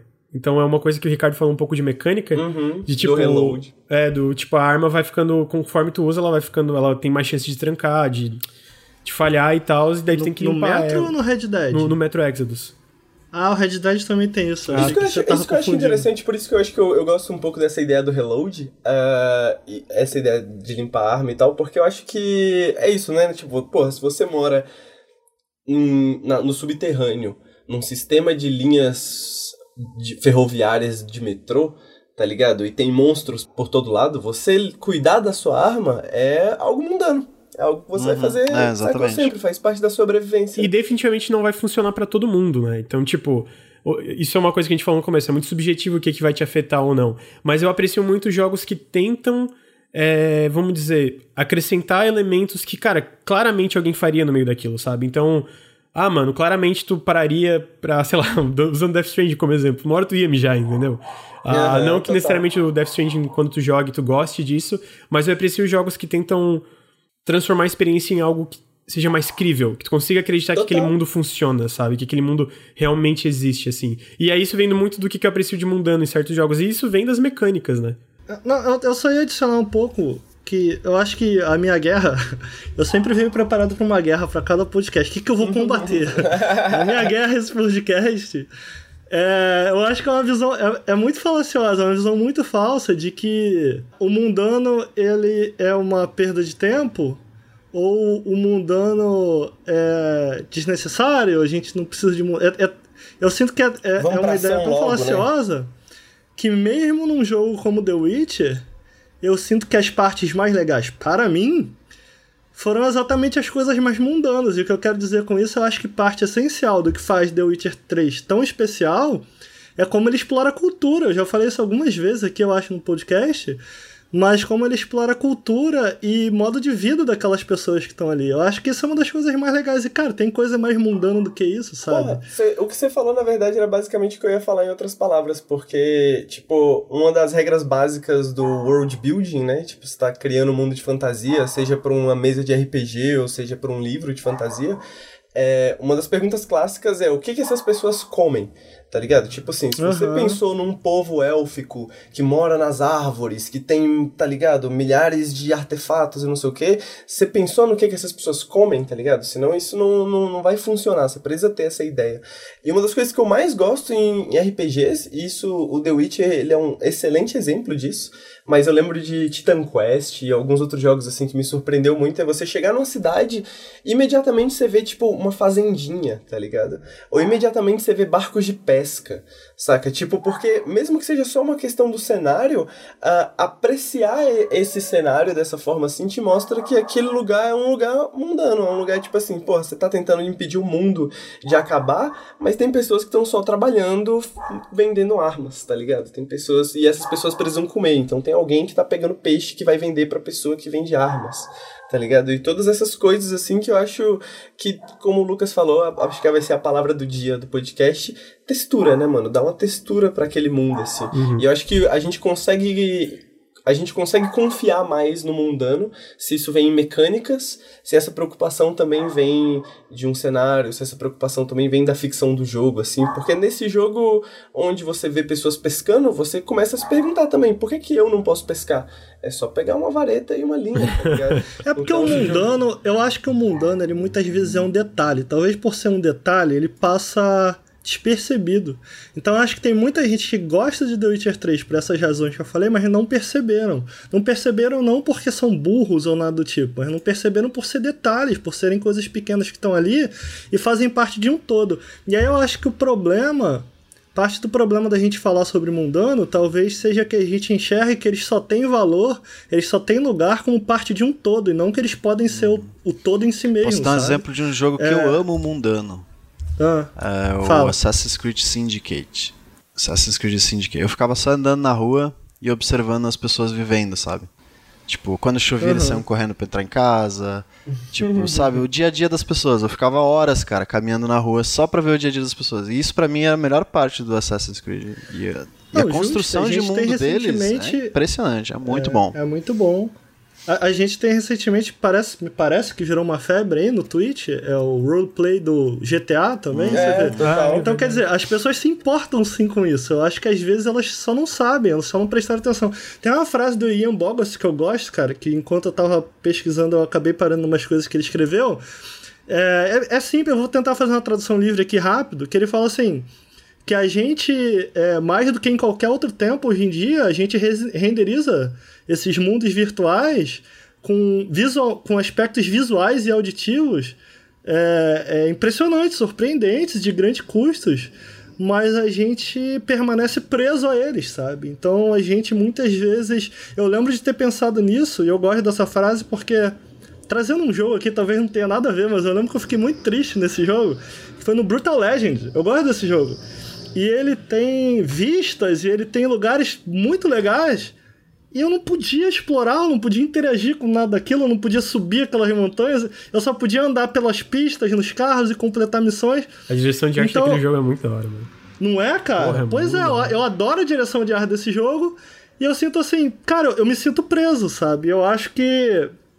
É, um, um, se, eles, se eles conseguissem, e talvez seja algo que a gente precise fazer um pouco, que é resgatar um pouco essa, uma, a pergunta de, cara, como fazer um jogo assim, em vez da gente simplesmente embarcar em pré-definições, é, eu sinto que muitas vezes a gente só vai, sabe? Então, é um pouco que eu aprecio num jogo que a gente já, a gente por Twitter mesmo, a gente já falou mal um pouco, que é o do Red Dead. Eu sei que muita gente, ah, não gosta e tal, mas eu aprecio que eles estejam, que eles tentaram, sabe? No Red Dead é, cada animação ela tem seu tempo. Tem um texto do Bruno Dias que eu vou aqui. O Bruno Dias, inclusive, é brasileiro, mas ele escreve lá para fora pro Waypoint. Tem um texto sobre como em videogames as coisas às vezes tomam tempo por um objetivo. Que eu recomendo muito, eu não vou trazer necessariamente o que ele diz aqui, mas é um texto que eu recomendo muito. Mas eu gosto como é um jogo que toma seu tempo, sabe? E talvez seja a minha parte favorita de Red Dead, sabe? É isso, é só que eu acho que às vezes esse, esse tempo ou esse. Eu acho que a minha luta é mais. Eu sinto que ainda que eles tenham valor nesse Triple A's padrão, eu acho que essas mesmas mecânicas elas podem ter muito valor em um jogo que não se trata sobre o que a gente entende hoje como ação, que é socar, atirar e tal. Eu acho que um bom exemplo. Eu gosto de trazer exemplos pra galera correr atrás ou talvez lutar um pouco contra um certo preconceito que existe, mas eu, eu gosto muito do Papers, Please, por exemplo, que é um jogo que basicamente você só carimba, sabe? Mas tem um todo um aspecto político que é muito interessante. E tem todo um aspecto de normas, né? É, falaram lá no grupo que é meio que tipo. O teu papel no Papers, Please é uma coisa mundana. Tu é tipo uma, um agente de fronteira. O, o, o excepcional vem da situação que está acontecendo em, em torno de- desse momento que tu está atuando como agente de fronteira. né? É, tipo, é extraordinário, mas é tipo a vida de pessoas ordinárias em situações Ah, no, no extraordinárias. Hollow Knight, quem não sentou no banquinho escolhendo a chuva não tem coração. eu ia comentar só que é, eu acho que também tem um contraponto, assim. Tipo, o exemplo pra mim pior do mundano ah, e como isso pode ser utilizado errado pra mim é tipo Far Cry.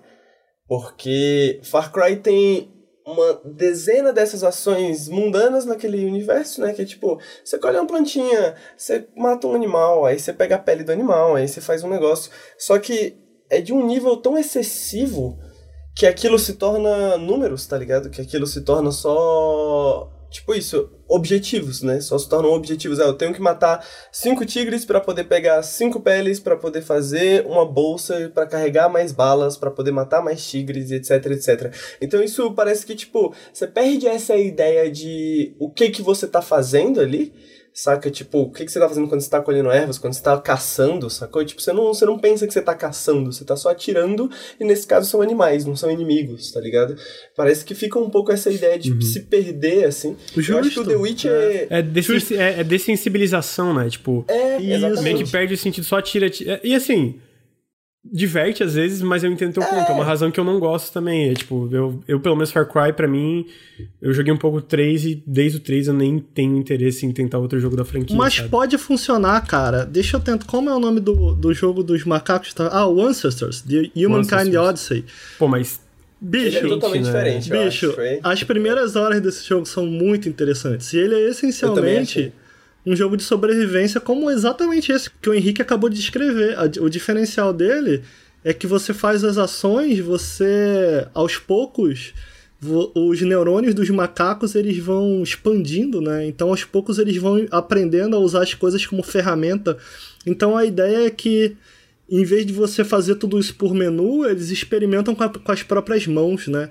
Então você pega as coisas com as mãos e você. E aí no início é muito É interessante. meio que uma skill tree manual, assim. Cara, é né? muito interessante. É muito interessante como a primeira vez, por exemplo, para abrir um coco, eu tinha que pegar uma pedra, quebrar o coco e depois eu tinha que arrancar, Rasgar o rasgar coco, o coco. Aí eu tinha que usar a mão livre, uma mão com coco e uma mão vazia. E aí descobrir essas coisas é muito interessante e é usado no jogo para você se aproximar do que ele quer passar. Do tipo, cara, quais eram as dificuldades que os nossos ancestrais passaram? Então, Mas pô, eu acho que qual- essa é a diferença essencial. não, mas aí qual que é o problema? Durante a primeira campanha, é muito interessante descobrir isso. Qual é o meu problema com esse jogo? Ele tem quatro campanhas. E aí na segunda, você já sabe tudo o que aconteceu. E aí vira só uma repetição de uma mesma tarefa que você já sabe. Virou uma questão de maximizar, né? De tipo assim, eu vou maximizar o meu progresso, vou tentar progredir o mais rápido possível, que eu acho que o, o, o Far Cry tem bastante disso também. Eu- eu- agora, nesse sentido, eu concordo com você. O que eu discordo de você, que eu acho que é diferente, essa que eu acho essencial, essa parte de você ter que aprender mesmo, né? Tipo, o jogo não te dá tutoriais, então você aprende a fazer um, uma lança, né? Que é tipo uma lança de madeira. Você, você, jogador, tem que aprender isso. Você tem que aprender que, olha, você pode pegar uma arma, você pode pegar uma pedra, você pode bater as duas, saca? É muito e a questão dos neurônios também vai nisso também, né? Tipo, você ganha destreza quando você utiliza destreza. Você ganha habilidade de andar mais rápido quando você tenta correr mais mais, né? Então parece que são todas essas coisas que você vai aprendendo e o jogo estabiliza eventualmente como mecânicas, né? No Far Cry parece para mim sempre desde o início não coisas que você tá aprendendo, mas sempre objetivos que são dados, né? Então, tipo, tipo, sempre coisas são dadas. É, tipo, talvez seja difícil matar um tigre no começo e seja mais fácil no final. Mas não, é um bom não ponto. parece que você tá é um aprendendo nada, assim, sabe? É um bom ponto. Tipo, não parece que eu tô aprendendo a fazer uma, uma, uma sabe, uma, um saco de, de couro de tigre, sabe? É, é, que no Ancestors, é, como tu falou, é muito mais sobre aprendizado e ali no outro é muito mais sobre números, né? Meio que... É, eu acho que o Ancestors vira isso um pouco às vezes. É, mas... não, é como ele falou, né? Tipo, na segunda, terceira, quarta, mas tipo, as áreas iniciais são muito mais interessantes devido a isso. E é meio que, querendo ou não, o dia a dia de, uma, de um macaco tentando. De um primata, é, né? É, é, total, é o dia a dia, com, né? Com a natureza ao redor dele. e isso é interessante. Ah, o lance, eu acho que do Far Cry, o problema é que tu já sabe de tudo. Parece que o, o é que tu já sabe o que, que vai acontecer. Tipo, tu, tu, tu não. Às vezes talvez Parece não saiba dado, né? Parece um pouco. É, exatamente. É aquele negócio que a gente falou um pouco da. Eu acho que tu fala disso no Sea of Thieves, que é aquela recompensa numérica, sabe? Uhum. De tu ganhar um, de uma checklist, assim, tu, ah, ok, fiz isso aqui, ganhei pontos e tal, do que tu realmente aprendeu alguma coisa, né? Ah, não, não só isso, talvez eu não sei se, se é justo falar isso. Ah, talvez eu não pensei sobre isso, tô pensando nisso agora enquanto a gente conversa. Uh, mas talvez ele faça o inverso, né? Ele normalize o mundano e a um ponto em é, que. Ele transforma em mundano, né? Um bagulho que é diferente para você, ele transforma em mundano, né? Tipo, no começo é, uou, coco. Aí depois é tipo, mano, eu posso pegar um coco, uhum. tá ligado? Uhum. é, e eu, eu posso só seguir com uma coisa que tinham falado uhum. no, no chat. Sim. O, o Shinji Legal, ele tinha falado lá em cima que era meio tipo, ah, eu perdi, então eu anotei só uma parte, eu perdi, mas era basicamente. Vocês acham que o Mudano pode servir para algo além de dar imersão dentro do jogo? E eu acho que. Tipo, ele pode servir como a gente tinha falado como detalhes, né? que é, eu acho que é mais ou menos a ideia de, tipo, esses detalhes, imersão, e muitas vezes esses detalhes... Que isso que, que causa imersão, né? É, e, isso, e esse, esses detalhes também que fazem diferença, a, a, diferença na experiência final. Tanta gente fala de The Witcher, tanta gente fala, vamos dizer, de, de, de vários RPGs aclamados por causa dos detalhes, mesmo que às vezes eles não sejam tão explosivos na nossa cara, sabe? É sempre, quando às vezes, muitas vezes quando alguém vai contar a história de The Witcher, ah, aconteceu isso comigo, e a outra pessoa fala, e aconteceu isso comigo, sempre são pequenas coisas, sabe? E às vezes eles também, esses, essas coisas mundanas servem como não só como tema, e eu marquei aqui na nossa pauta errado, é que não servem só como tema, mas também como mecânica. E um exemplo que eu acho disso é o Short Hike. É literalmente um jogo sobre tu chegar no topo de uma montanha, uma trilha, né? Então toda a mecânica do jogo é sobre tu poder fazer essa trilha. Ele não tem um estado de falha, tipo, tu não morre no jogo, só que ele é muito mais mecânico do que o, o, um Walking Sim no geral. Porque por mais que ele não tenha um estado de falha no sentido de tu morrer, conforme tu progride no jogo, tu vai ganhando essas peninhas. Essas peninhas permitem que tu ou bata a asa mais uma vez para ir mais alto, ou que tu dure mais tempo escalando. Então, o objetivo do jogo é chegar até o topo da montanha. Tu tem que completar essas peninhas, pegar mais essas peninhas no caso, né? Para pegar elas é através da exploração, tu explora essa ilha, ou tu completa esses objetivos com esses essas pessoas que estão na ilha. E cara, todo mundo que tu conversa é tipo, ah, eu tinha uma corrida agora, mas eu perdi o meu a minha bandana da sorte. E aí os diálogos entregam isso de uma forma direta. Tu, tu vai estar tá procurando essa bandana e tu encontra outro bichinho correndo e ele fala, não, dá a bandana da sorte que eu tenho, é, é vermelha, eu acho que ela não vai, não vai reparar. E quanto dá, ela fala, não, essa não é minha bandana da sorte. E aí tu fala, ah, foi a tartaruga que deu. Aí ela fala, peraí, a tartaruga tal? Eu sim, nossa, ela é a campeã atual, ela é, tipo, sou super fã dela, tá bom, eu vou usar isso aí mesmo.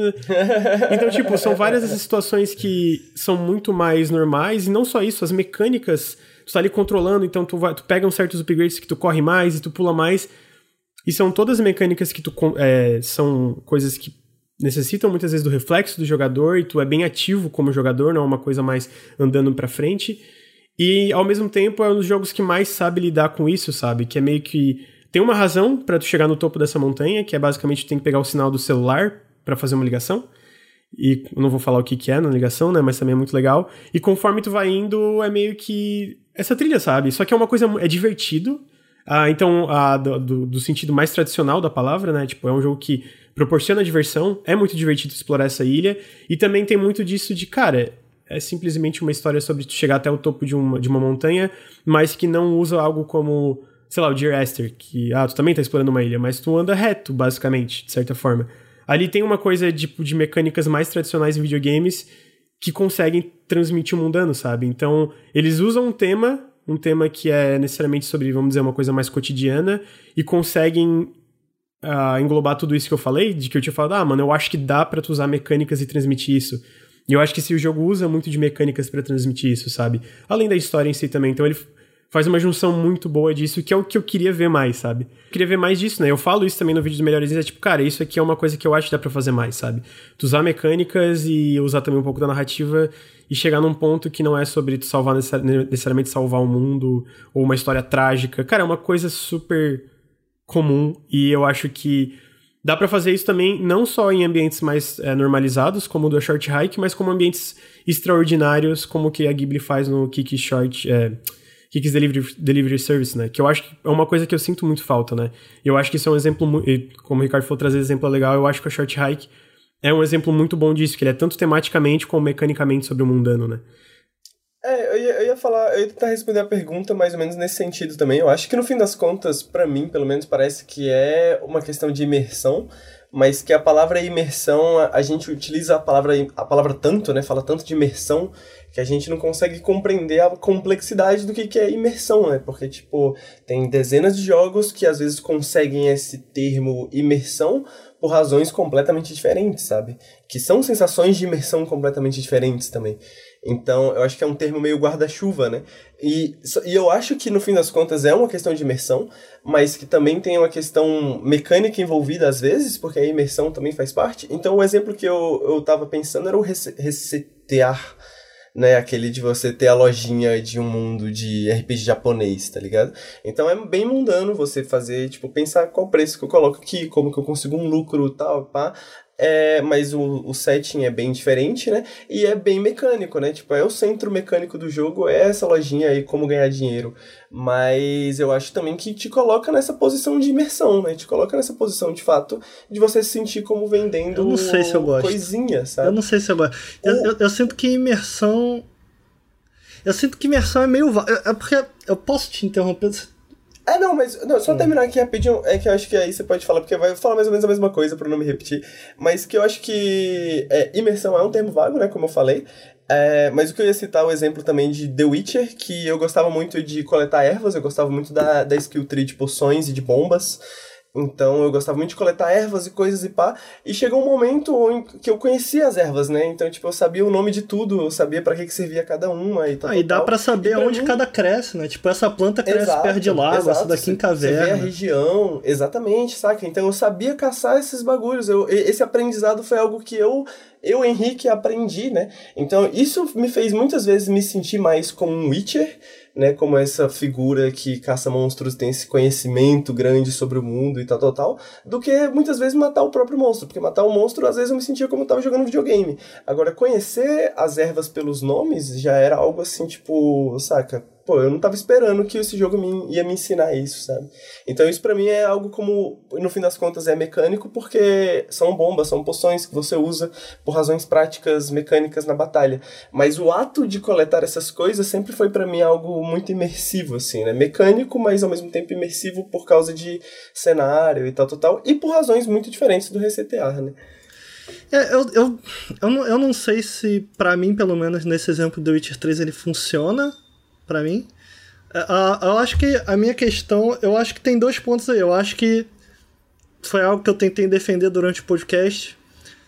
Eu acho que o mundano pode ser exatamente o meio pelo qual a história é contada, ou exatamente uh, o meio pelo qual o jogo funciona e existe.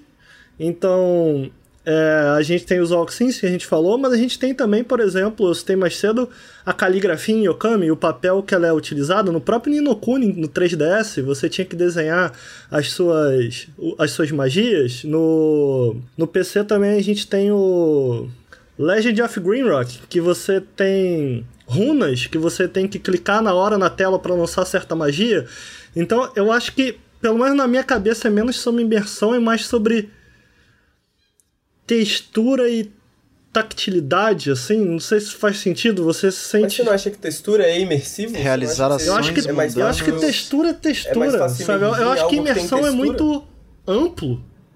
Sabe? É, mas esse é o meu ponto. É, esse foi o que eu falei no começo. Também acho não que que esteja errado, tem... mas eu sinto que. Mas eu acho que textura faz parte desse amplo também, sabe? Eu acho que um jogo que tem textura é um jogo que você vai pensar, porra, essas pessoas okay, têm é. vidas, né? Essas pessoas têm. Uhum. O que eu tô querendo dizer, eu, eu acho que eu não usaria imersão como definição. Ainda que eu não acho que é. esteja errado, eu acho que eu definiria exatamente como isso. Tipo, você... e o que eu quero dizer com tact... tactilidade é tipo uh, de você se, se sentir parte daquilo através de uma certa agência. Eu vou trazer, eu acho que o jogo que melhor fez isso esse ano foi o Observation, sabe? É, Nossa, muito foda, né? muito que foda, é... muito foda. Eu gosto muito como Observation faz de você se sentir uma inteligência artificial. Ele faz você se sentir uma inteligência artificial exatamente através desse meio. Você passa 5 horas do jogo fazendo coisas que são essencialmente mundanas para um robô. Então você tem partes em que você tem que juntar informações de vários papéis que você encontra na base espacial inteira, você tem que juntar essas informações, são uma espécie de machine learning, né?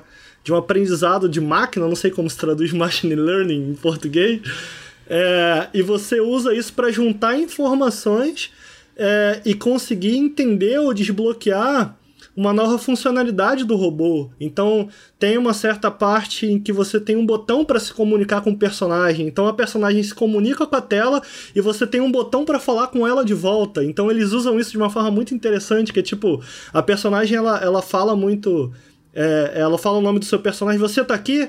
Então você na hora você já responde, cara, I am here. Tipo, eu tô aqui. E você pode viajar por essa, por essa estação espacial inteira. Eu não sei como a gente traduz isso. Eu acho que. Eu, eu não sei se tem uma tradução para essa palavra em português. Mas eu, eu falo um pouco disso na minha análise. Mas é essa sensação de você ter um prazer voyeurístico, assim, de você ficar observando vida nessa estação. E a agência que você tem é muito internamente. Então você faz parte. Eu dou esse exemplo, eu gosto muito desse exemplo. A personagem fala: abra a porta. E aí, se no mundo real a porta simplesmente abre, a sua função no jogo é, cara, qual é o processo que uma máquina passa por para abrir a porta? E ainda que isso possa parecer muito chato comigo falando, ele é apresentado no jogo como uma espécie de quebra-cabeça. E é isso que faz do jogo tão interessante. Então você vê, o mundano, ele pode ser simplesmente o meio. Ele pode ser simplesmente a forma pelo qual o jogo funciona e existe, sabe? Assim como pode é, é, adicionar para a imersão. Então por isso que eu acho que o mundano não é só para imersão, sabe? Com certeza, eu concordo. Eu acho que também imersão é um termo ruim. Eu, e também o que você falou que eu achei mais interessante foi de que parece chato, né? É, a maioria dessas coisas que a gente fala de mundano parecem chatas quando a gente tá falando sobre elas, porque eu acho que faz parte dessa natureza, né? Tipo, Fahrenheit ou Indigo Prophecy, dependendo da sua região. Ele é um jogo que, tipo, mano, na época que saiu era algo interessante, né? Então, se você falasse para alguém, cara, você pode ir na geladeira e pegar um copo d'água tá ligado? E aí você tem que fazer assim com o mouse para beber, sabe? E aí você, tipo, porra, chato pra caralho, né? Mas agora quando você tá jogando, você fala, porra, eu posso beber isso e tal, isso que interessante. E eu, uma, uma experiência engraçada que eu tive com o jogo é que eu era criança, quando bem, bem adolescente, assim, quando eu tava jogando, eu não sabia que você não podia misturar analgésicos com vinho. Aí então eu tomei um analgésico, ou melhor, uma pílula para dormir. Eu tomei uma pílula para dormir, tomei um vinho, morri na cama, sabe? Sem saber por quê, sabe? Eu aprendi algo sobre o mundo real, que eu ah, não posso misturar vinho com pílulas para dormir, com Dramin no mundo real, isso pode ocasionar morte. Né? E coisas mundanas, né? Coisas pequenas, assim. Tipo, uhum. eu tava em casa, tava explorando, tentando interagir com tudo e falei, Eu, eu acho que a galera subestima o quanto a interatividade em si é uma coisa legal, às vezes, sabe? Uhum. Tipo, de. Ah, nesse jogo você vai poder coletar galhos e fazer uma fogueira. Nossa, mas por que, que eu vou fazer? E quando tu faz. porra, na verdade isso aqui é legal. É, geralmente é um Ah. botão que você segura e a fogueira tá pronta, sabe? É, o processo de é o fazer- problema, é, geralmente, pois é, o né? processo tipo, de montar- É, o que seria bom seria ter esse processo e tal, mas aí tem muito jogo que só fala assim, segura um botão, e né, tipo, eu acho que é esse meio termo que é muito difícil de julgar, por isso que eu acho que o mundano é tão difícil de conversar. É, eu, né? eu acho assim, depende do objetivo, né? Talvez dependendo do objetivo do jogo, só apertar o X faça Ah, mais sentido. sim, Ele possa claro. introduzir um mundano em outras partes do jogo. Uhum. Às vezes nem depende do precisa do objetivo. mundano também. Depende É. muito da proposta. É, o que, que eu ia falar ah, sobre essa parte mecânica, essa parte ah, como é, táctil, assim, de fazer as coisas com a mão, isso é muito legal e eu acho que a gente tá. A gente vê isso, assim, no meio independente, vários jogos fizeram muito sucesso com isso, tipo o Surgeon Simulator, ah, que é uma, uma forma um pouco mais desajeitada, né? Mas ainda assim é Jogo coisas. Eu acho que até. Eu ia falar, até o jogo do ganso é uma É. coisa que é um pouco, tipo. Mano, é o Ganso fazendo pegadinha, basicamente. Mas que, na verdade, é muito divertido. E, e não, assim, em outras coisas, às vezes, um pouco mais complexas. Por exemplo, é, jogos de simulação espacial. Então, pousar no Elite ou Star seja. Ah, que bom exemplo. Nossa, belo exemplo Então, mesmo. isso traz muito ao jogo. Traz muita coisa, tipo, pra, pra experiência, sabe? Às vezes parece. é, sei lá, o próprio Death Stranding, uma coisa que eu tô gostando do Death Stranding é como tudo parece tão manual. Então, tu, tem, tu quer usar a escada pra subir na montanha, tu tem que tirar a escada, pegar e botar, sabe? E aí tem gente fala, pô, que chato. Eu fico, ah, eu acho que isso pode ser muito legal, porque isso dá uma camada a mais para as mecânicas que muitos jogos não fazem, especialmente jogos de mundo aberto, sabe? Então eu acho que o legal do mundano, como eu falei, pode ser uma coisa mais temática e narrativa, mas eu acho que pode ser uma coisa mais mecânica, e às vezes uma coisa mais lenta, como montar uma escada e subir, ou pousar com uma nave espacial, ou uma coisa mais rápida e simples, como a parte de escalar uma montanha no A Short Hike, que é, uma, Eu é muito mais é uma- um jogo de plataforma, É. só que ele usa a temática mundana, sabe? Eu Então já eu, acho que, cara, explorar isso é muito legal. É, eu já gravei um podcast com o Totoro em que eu falei um pouco disso, como eu gostaria que o Cyberpunk 2077 entendesse isso, sabe? Nesse caso, não só para adicionar essa textura e ta- eu acho que a palavra correta em português é essa, tactilidade. É essa a palavra? É, é sim. Não só para adicionar esses dois elementos, essa tactilidade, mas você citou o Elite, Lucas, e me veio à mente várias coisas, por exemplo, que eu acho curiosas, como a comunidade de Elite pede mais disso no jogo, sabe? Como é, como é a, a linha inversa. Então o pessoal pede muito, olha só, o pessoal pede muito um botão de ligar a nave. Em vez da nave só ligar, de você ter um botão de É. ligar.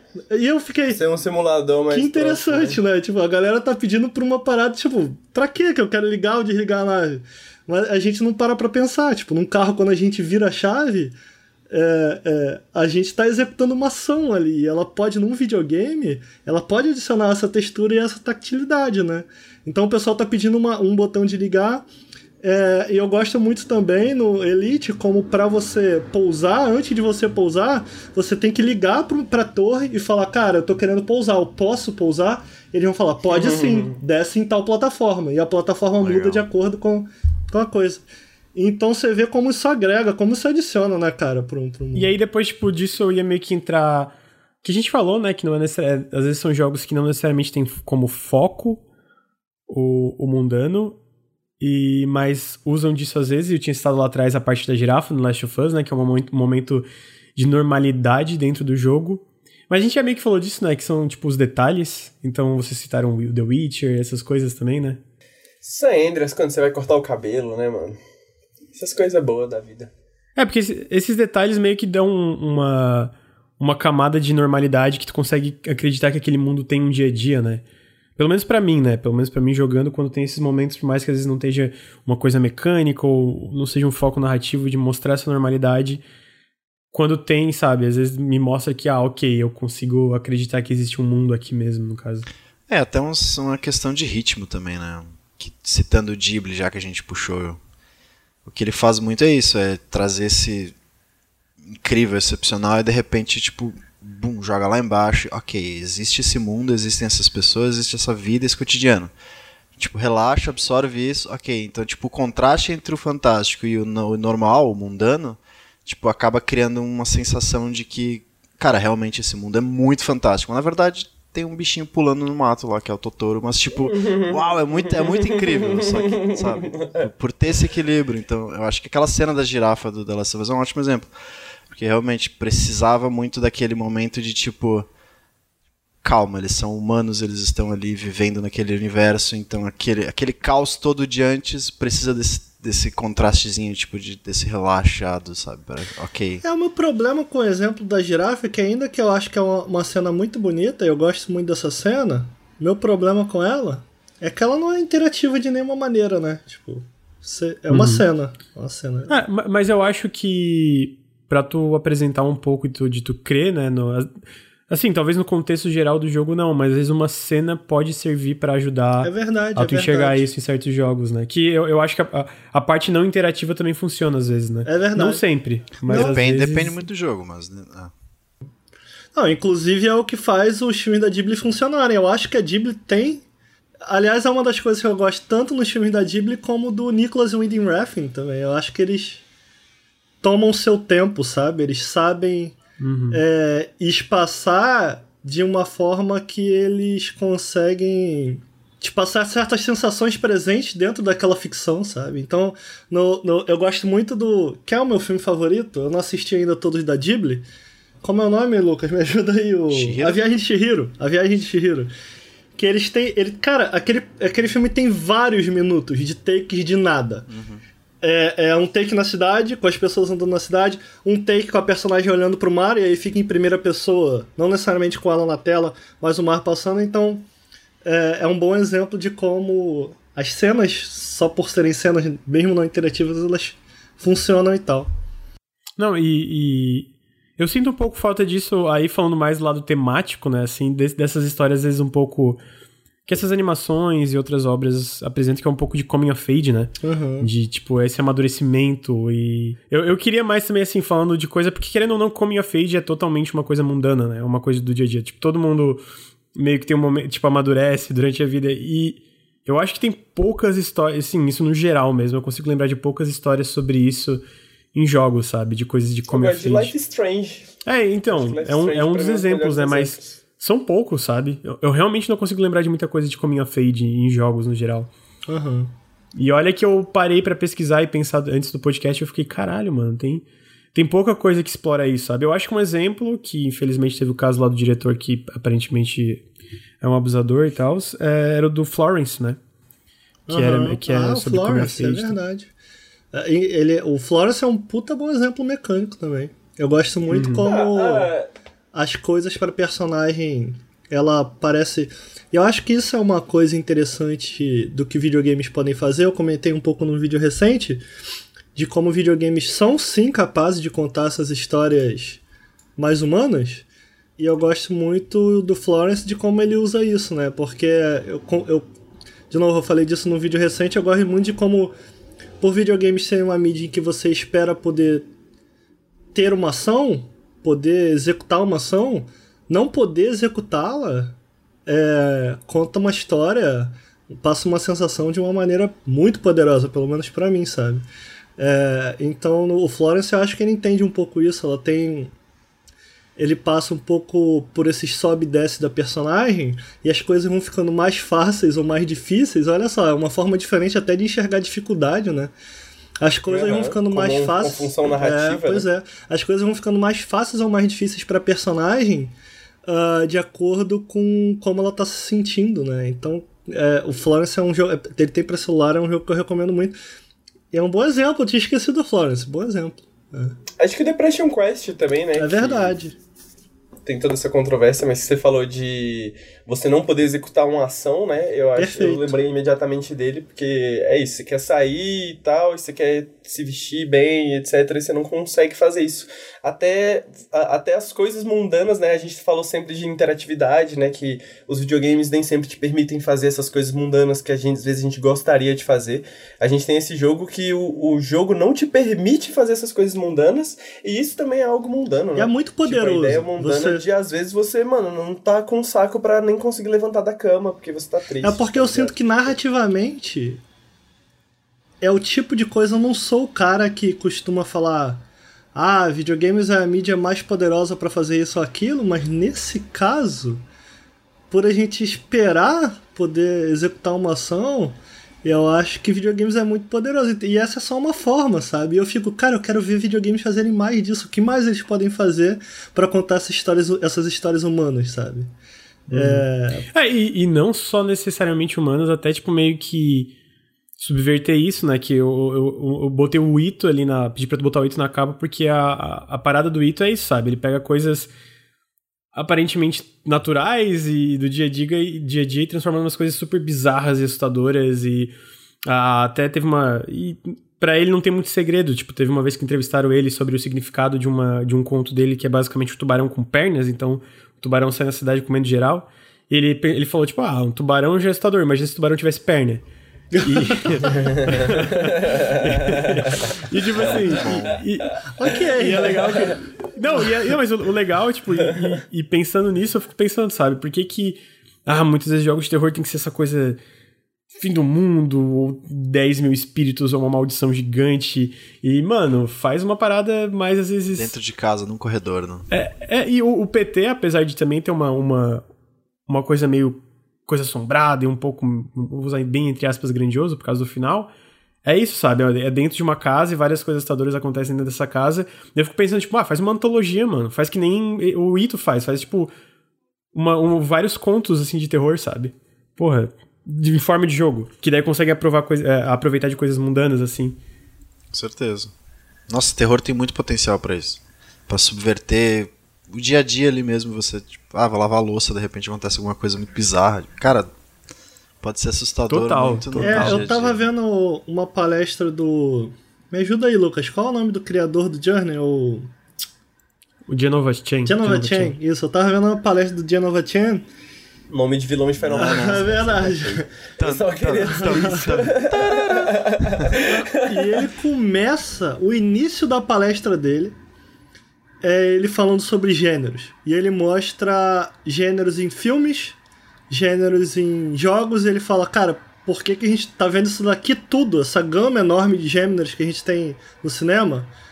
Por que, que a gente não tá trazendo isso pra cá pros videogames? Ele diz que esse foi um dos motivos pelo qual ele começou a trabalhar não com videogames, na verdade. E foi dessa, dessa raciocínio que saiu o Journey, né? Não só o Journey, como também o Flow, que é o outro jogo dele, o Cloud também, que é o primeiro jogo dele, e o recente Sky, né? Então ele ele diz que o propósito pelo qual ele veio para a indústria de videogames era, cara, eu acho que a gente, eu acho não só que videogames podem contar essas histórias aqui que estão sendo basicamente ignoradas, eu acho que é um pouco disso que o Lucas está falando, tipo, cara, cadê esse gênero que é tão popular na literatura e até filmes são muito filmes com essa temática e, são muito populares. Cadê name, isso em videogame, né?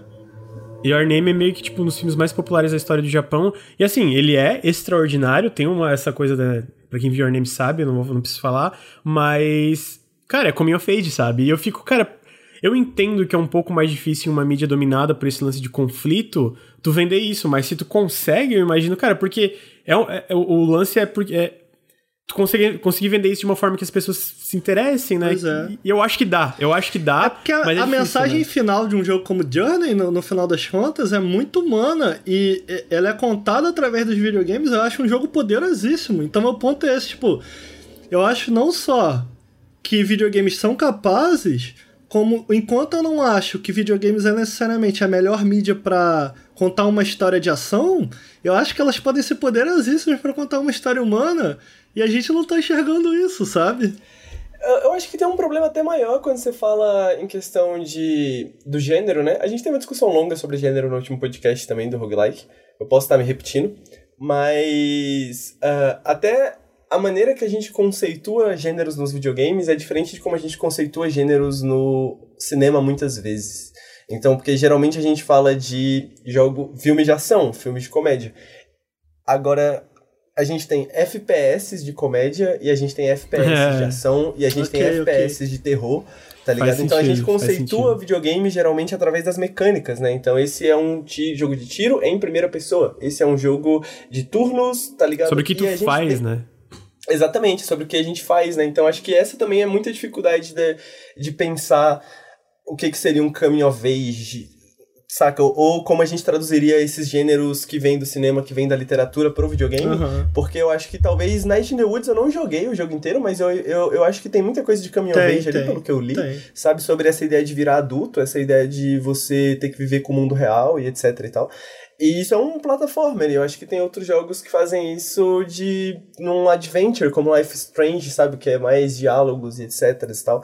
Então eu acho que é muito complexo quando a gente fala de trazer gêneros de fora, porque a gente nem sabe o que, que isso quer dizer, porque a gente só pensa em videogames por um ponto de vista de mecânicas, muitas vezes, né? Então quando alguém fala, vou fazer um caminho of age, tipo, o que, que a gente pode esperar desse jogo, né? Ah, mas Pode isso também é legal. Pode ser qualquer É coisa. muito, é muito. Esse mistério é muito O que legal. eu- esse, tipo, O que eu quero dizer é, tipo, do nosso ponto de vista como jogadores, né? Tipo, é difícil a gente saber o que esperar, então a gente espera que esse jogo tenha que se explicar, o que é mais difícil de vender também, porque, sabe, então.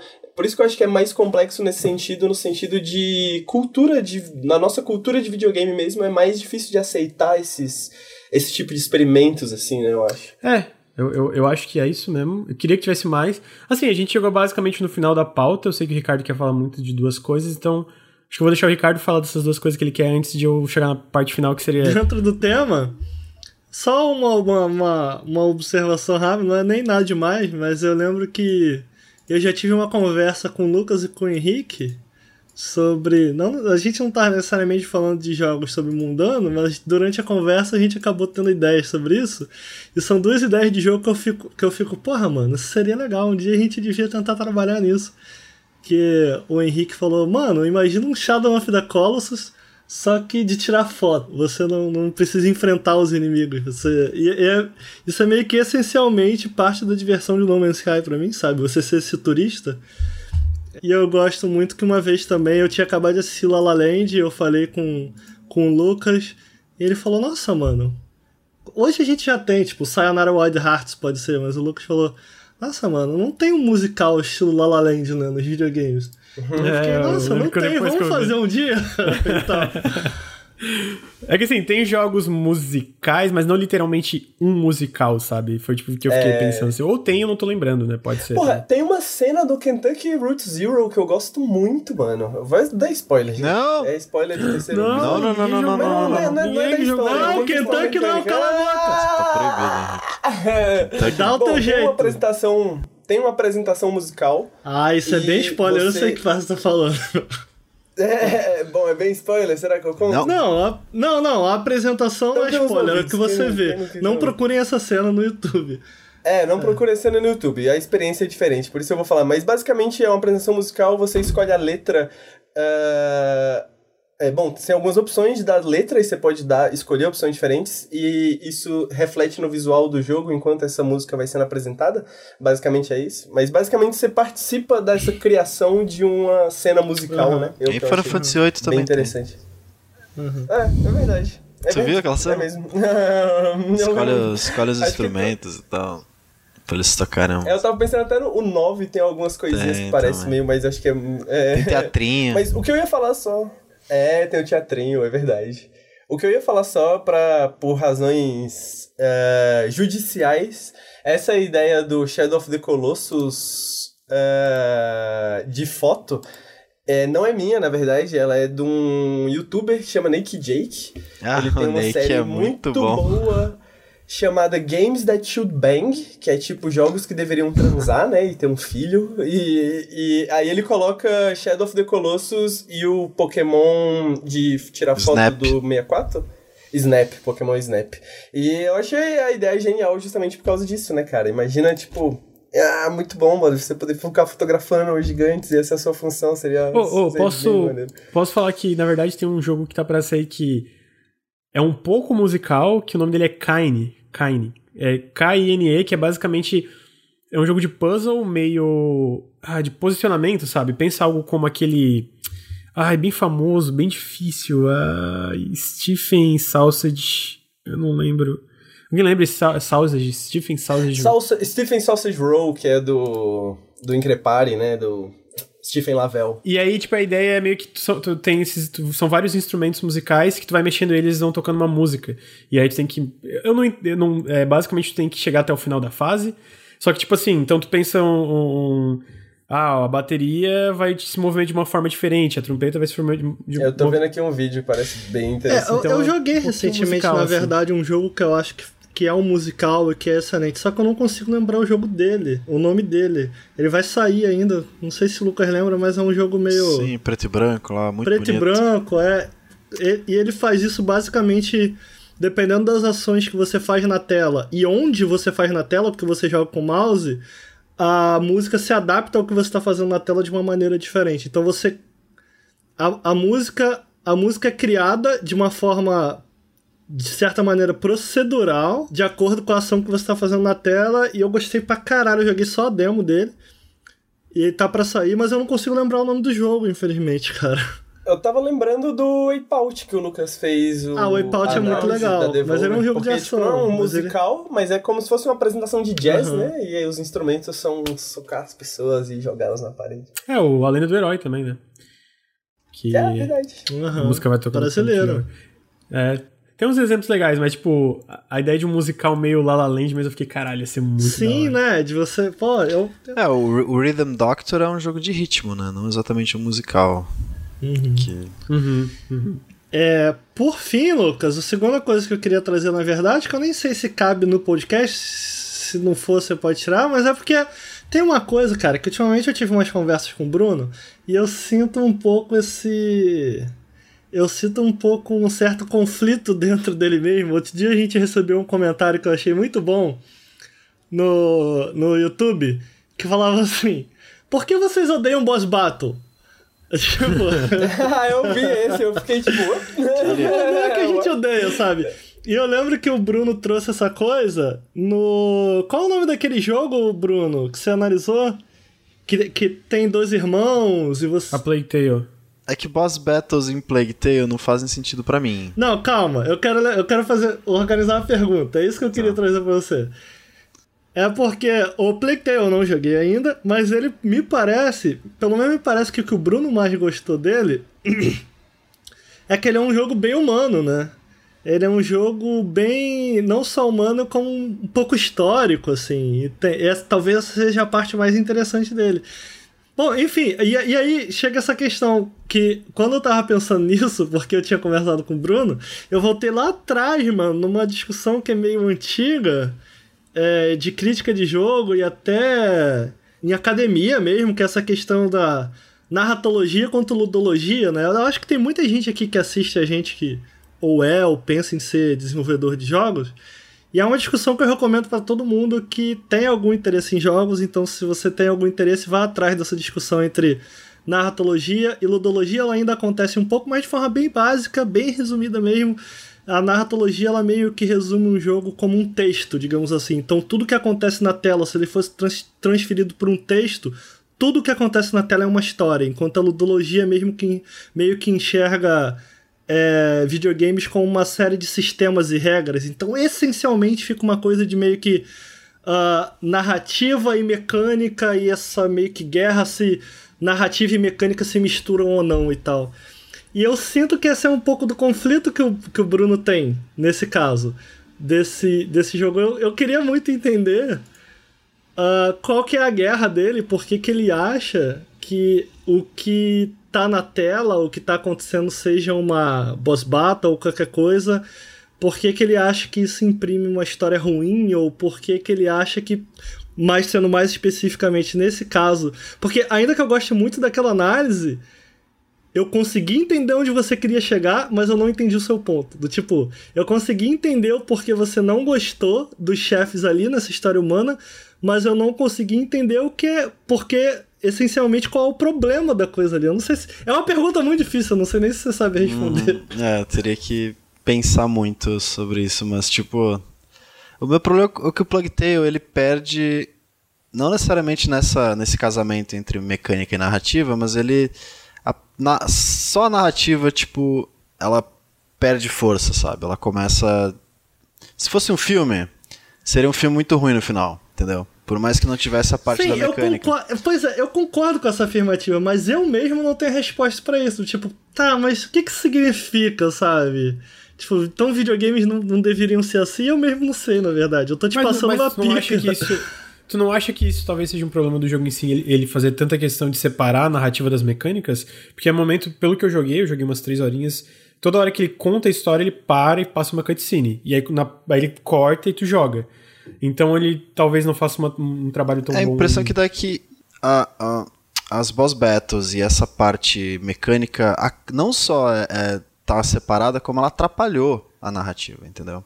Em momentos tipo que uma batalha grandiosa contra um. Não vou dar um leve spoiler, mas contra um padre. E você tem uma. E duas crianças lutam contra um padre numa batalha épica final, sabe? Cara, até que ponto o escritor falou, ó, eu quero fazer com que duas crianças lutem numa batalha épica contra um padre. Isso não foi tipo influência de, ah, a gente precisa de uma batalha final no, no do último chefe, uhum, sabe? Ok, ok. Isso, Justo, é. Tipo, por isso que eu fiquei meio. É uma assim, quebra, né? É, é porque quebra. eu tenho sentido um pouco isso também. De tipo, cara, é. Não precisava ter isso aqui. Eu, tipo. É, é isso aqui, o que acabou de acontecer não precisava, mas ao, tempo, ao mesmo tempo eu entendo o argumento de quem entra lá na nossa caixa de comentário e fala, porra, mas então você não quer que o jogo seja um jogo? Eu, É. eu entendo de onde vem. Eu entendo a Sim. frustração. Sim. E eu fico dividido, sabe? Eu, eu acho que o argumento, assim, do Bruno, e aí eu entendo um pouco, porque sempre os jogos que mais mexeram comigo de ficar na minha memória e ficar caralho, são jogos, assim, que souberam conciliar muito bem, unir muito bem a parte mecânica e narrativa. Eu usei um pouco mais cedo o Celeste, né? Não sei se foi durante o podcast ou se foi antes, mas eu acho que o Celeste é um bom exemplo que sabe unir as mecânicas com a história que ele tá contando. E eu acho que tem jogo que não sabe balancear isso, sabe? E aí fica uma quebra estranha. E aí não é o ponto que não quer que seja um jogo, é mais um jogo consiga tirar vantagem melhor do fato de ele ser um jogo. Entende? Tipo. Por que você é um jogo? Pelo menos a- da- do, meu, do, meu, do meu ponto de vista é mais ou menos isso, sabe? É, a melhor, a melhor conclusão que eu cheguei, cara, foi que por ter terminado Game of Thrones, eu tava lendo umas entrevistas do George Martin. Eu acho que isso é meio comum a qualquer escritor, não é uma coisa só do George Martin, mas ele fala que. é, a pergunta é basicamente como ele decide que personagem deve morrer ou não. E ele responde do tipo: Cara, eu não decido quem decide é o personagem. Tipo, chega um momento em que você está escrevendo em que o personagem toma vida própria. As ações dele, o que acontece, o que eu transcrevo, são meio que as ações do que o personagem tinha que fazer na minha, na minha cabeça. O personagem toma vida própria, o personagem. E, e às vezes, muitas vezes eu tenho que lamentar a morte de certo personagem, porque ele tem que morrer. Tipo, não faria sentido se eu não matasse ele. Isso é só um exemplo é, é, é, extrapolando aqui, mas o que eu sinto muitas vezes é que o jogo tá indo contra a vontade da história, tipo, aquilo tem que acontecer porque é um videogame. E aí eu, às vezes isso me perde, tipo, ah, eu não sei se eu gosto disso aqui, sabe? Enfim. É, um, um exemplo assim, nada a ver, mas que a gente, tipo, por ser um videogame, por ser um pouco também tendência de mercado, são ár- árvores de habilidade. Tipo, muitas vezes elas não têm realmente uma função ali. Elas existem naquilo por causa de- do fato de videogames hoje usarem muita árvore de habilidade. Tudo bem que tipo, não é necessariamente a ver com a história, mas é o lance tipo de tendência de mercado de videogames, né? Então, uma coisa que pode ser, ah, tem que ter uma batalha épica final, porque muitos jogos têm uma batalha épica final. Então, um lance de tendência de mercado e de tendência do que, que muitos jogos fazem. Alguns jogos conseguem se apropriar disso e fazer uma coisa original e legal, outros jogos realmente, tipo, meio que ficam. Hum, a gente é um jogo, então a gente tem que ter isso. Que daí é o lance de não se aproveitar tanto do fato de ser um jogo. Porque um jogo, na verdade, pode ser várias coisas. Tem jogos que não tem uma boss battle no final, e tu fica, ó, ok, não tem uma boss battle no final. The sabe? Last of Us. É, oh, eu ia falar isso agora. É, eu acho que é o que eu aprecio, sem dar spoiler aqui, mas é o que eu aprecio do final do Last of Us, sabe? Tipo, eu- não, não, ainda que tenha momentos ali finais de, né, Uhum. intensos Épicos, e tal, cara, ele acaba de uma forma muito, muito humana. E a mensagem dele é muito mais poderosa por conta disso, né? Uhum. Agora a gente vai para as perguntas para finalizar. Ah, então a primeira pergunta seria do Yamazaki, seria onde se traçaria a linha entre o mundano que faz o jogador ficar mais imerso no jogo e esquecer a realidade para viver em seu mundo, como em Animal Crossing Stardew Valley, e aquele mundano chato e entediante que só faz as pessoas quererem pular o diálogo e voltar logo para a história principal, tipo pescar no Ocarina of Time ou uma fat quest arbitrária em World of Warcraft. Amo vocês, coraçãozinho. Nós também te Eu amamos. gostei muito dessa pergunta. Eu acho que. Eu, eu vou falar só porque eu acho que eu já dei um pouco essa opinião no podcast. Eu acho que a diferença tá justamente nesse mundano ser uma parte de fato do mundo ou se esse é algo que vira um número que nem no Far Cry, né? Então. Eu acho que quando eu sinto que eu tô interagindo com o mundo, que eu tô fazendo algo que o personagem faria, né? Igual o Ricardo falou do George Martin, né? Eu gosto muito de fazer roleplay do, do, dos meus personagens. Então, se eu tô jogando The Witcher, eu tenho uma personalidade na minha cabeça sobre quem o Geralt é. E às vezes, quando tem alguma opção, eu falo o que, que o Geralt faria nessa situação, ao invés de pensar uh, qual que é a quest que vai me dar mais bônus, tá ligado? Alguma coisa assim, uma armadura melhor. Ah, então, acho que quando você tem essa coisa, assim, essa possibilidade de roleplay, eu acho que é quando o mundano se transforma numa ferramenta imersiva, assim. Agora, quando você tem esse mundano por uma questão de número, né, por uma questão de obrigação, por uma questão de isso faz parte da progressão das, de skills ou de itens do personagem como em Far Cry, eu já acho que fica meio sacal, tá ligado? Eu gosto das Fast Quests de WoW. Queria dizer isso. Me divertia pacas, botava uma musiquinha ficava farmando, Fast Quest às vezes dele. Porém, é, é foda, porque eu acho que é muito subjetivo às vezes o que é chato ou não, né? Do que a gente aprecia como mundano ou não. Então eu nunca joguei o Ocarina of Time, que ele, ele cita a parte de pescar, mas eu, eu gostei de pescar no Link's Awakening, que eu tava fazendo live, eu fiquei um tempão pescando. E a galera ficou, para, Lucas, vai matar bichinho. E eu, ai, gente, pescar tá legal. Ah, dito isso, eu acho que é um pouco da, do lance de integrar bem. É, eu, eu falo muito isso, mas de integrar bem essa ação aparentemente às vezes chata ou mundana no, no contexto geral do jogo, né? Então, usando Space Sim como exemplo, tu pousa, mas tem uma razão para pousar, por mais que seja uma coisa, sabe, meio é, normal, uma coisa que muitos jogos botariam como automática, uma coisa que, sei lá, em Mass Effect tu pega, que obviamente no Mass, em Mass Effect faz sentido, tu aperta no planeta ele meio que pousa automático. Então é meio que contextualizar isso bem. Eu acho que em Stardew Valley, que ele cita, e no e em Stardew Valley, Stardew Valley no Animal Crossing é bem contextualizado, por isso que tu faz todas essas, essas ações. E Stardew Valley e Animal Crossing são jogos que giram em torno de ações repetidas e desse mundano, né? Que é meio que cuidar de uma fazenda e o Animal Crossing eu não sei bem do que, que é cuidar, cuidar da sua casa. Ah, então é meio que ao mesmo tempo é aquilo, né? Às vezes as pessoas falam, ah, mas isso aqui nesse jogo é chato. Eu fico, pô, sério, eu, eu gosto, sabe? Eu vi muita gente achando Observation chato, que a gente falou mais cedo. E eu fico. É, o grind em RPG japonês que a gente tava falando agora, né? Uhum, é, mas... Apesar de que, bom, aí, aí é coisa de RPG, né? É. A gente já entraria em outra discussão. É. Eu, eu, não, eu, não, eu, não, chamaria o grind de, de RPG japonês uma coisa necessariamente mundana. É, eu também não. É, é porque eu acho, eu acho tão parecido com essa questão repetitiva do Animal Crossing, de, por exemplo, você ficar tirando é, weeds, né? Você fica tirando as ervas daninhas. Se você, tipo, passa uns dias sem visitar a, o seu mundo, nasce um monte, assim. Aí você fica lá só, tipo, repetindo botão, botão, botão, botão, botão, botão, tá ligado? E aí o RPG, os RPG japoneses pra mim tem essa fita, assim, de às vezes você tá só farmando, igual você falou da Fat Quest, né? Você, tipo, ligar uma musiquinha e ficar só farmando, farmando. farmando é, eu falo farmando. que eu não acho que mas eu, eu, eu mesmo falei que eu gosto de Fat Quest do WoW, né? Então... É, então. Mas assim, é, de novo, eu não sei se eu chamaria uma Fat Quest. Eu não sei se chamaria uma Fat Quest do WoW de, de mundano necessariamente. É meio difícil, né? A outra pergunta, que daí eu vou fazer com a minha pergunta, talvez, de conclusão, que é meio. que não tem nome, a pessoa que não que deixou essa pergunta não deixou o nome, então eu peço para depois pronunciar. Na opinião de vocês, qual é a melhor referência para um mundo barra universo mundano? Eu acho que é mais no sentido para criar um mundo mundano, tipo, ah, qual jogo tu, pode, tu usaria como referência para falar isso aqui é feito mundano, mundano feito do jeito certo. Uhum. Eu queria deixar em jogos, porque se a gente fosse falar de no geral, acho que muita gente, a gente talvez estaria Ghibli ou outras coisas, é. então eu deixei e queria pedir para falar em jogos. Tipo, qual é o mundano do jogo, de jogos preferido de vocês? Ó, oh, eu poderia falar Monster Hunter World, mas acho que é só porque eu tô jogando nos últimos tempos, daí tá na minha cabeça, porque eu acho que funcionaria se eu quisesse ser atrevido. Mas eu acho que para mim sempre vai ser Harvest Moon, assim, porque Harvest Moon foi o primeiro jogo, assim, que eu. Saca, tipo, no Play 1, peguei um jogo qualquer e falei, mano, nesse jogo você tem que plantar os bagulhos, assim. Tem até uma história interessante minha que eu. Como eu era tudo em inglês, eu não sabia inglês muito bem e tal. É, eu não sabia que você podia melhorar o seu equipamento.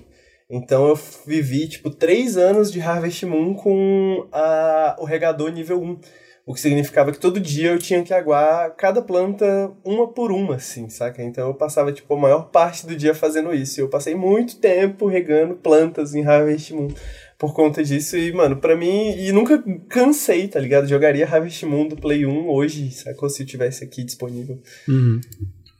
Eu quero jogar aquele Doraemon Story of Seasons, que é meio que, tipo, hoje o que, que seria Harvest Moon lá atrás, né?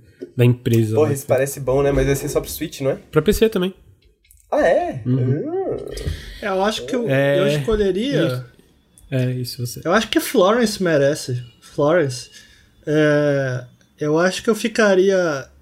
Hum, Florence, é, Florence. Florence. Eu acho que o Florence, porque é isso, eu acho que é um jogo sobre o mundano que é muito bem feito. Eu acho justo também citar aqui o Journey, eu acho que não é um jogo que você. Você basicamente anda naquele jogo. É, e você se junta com outras pessoas pra pular por aí.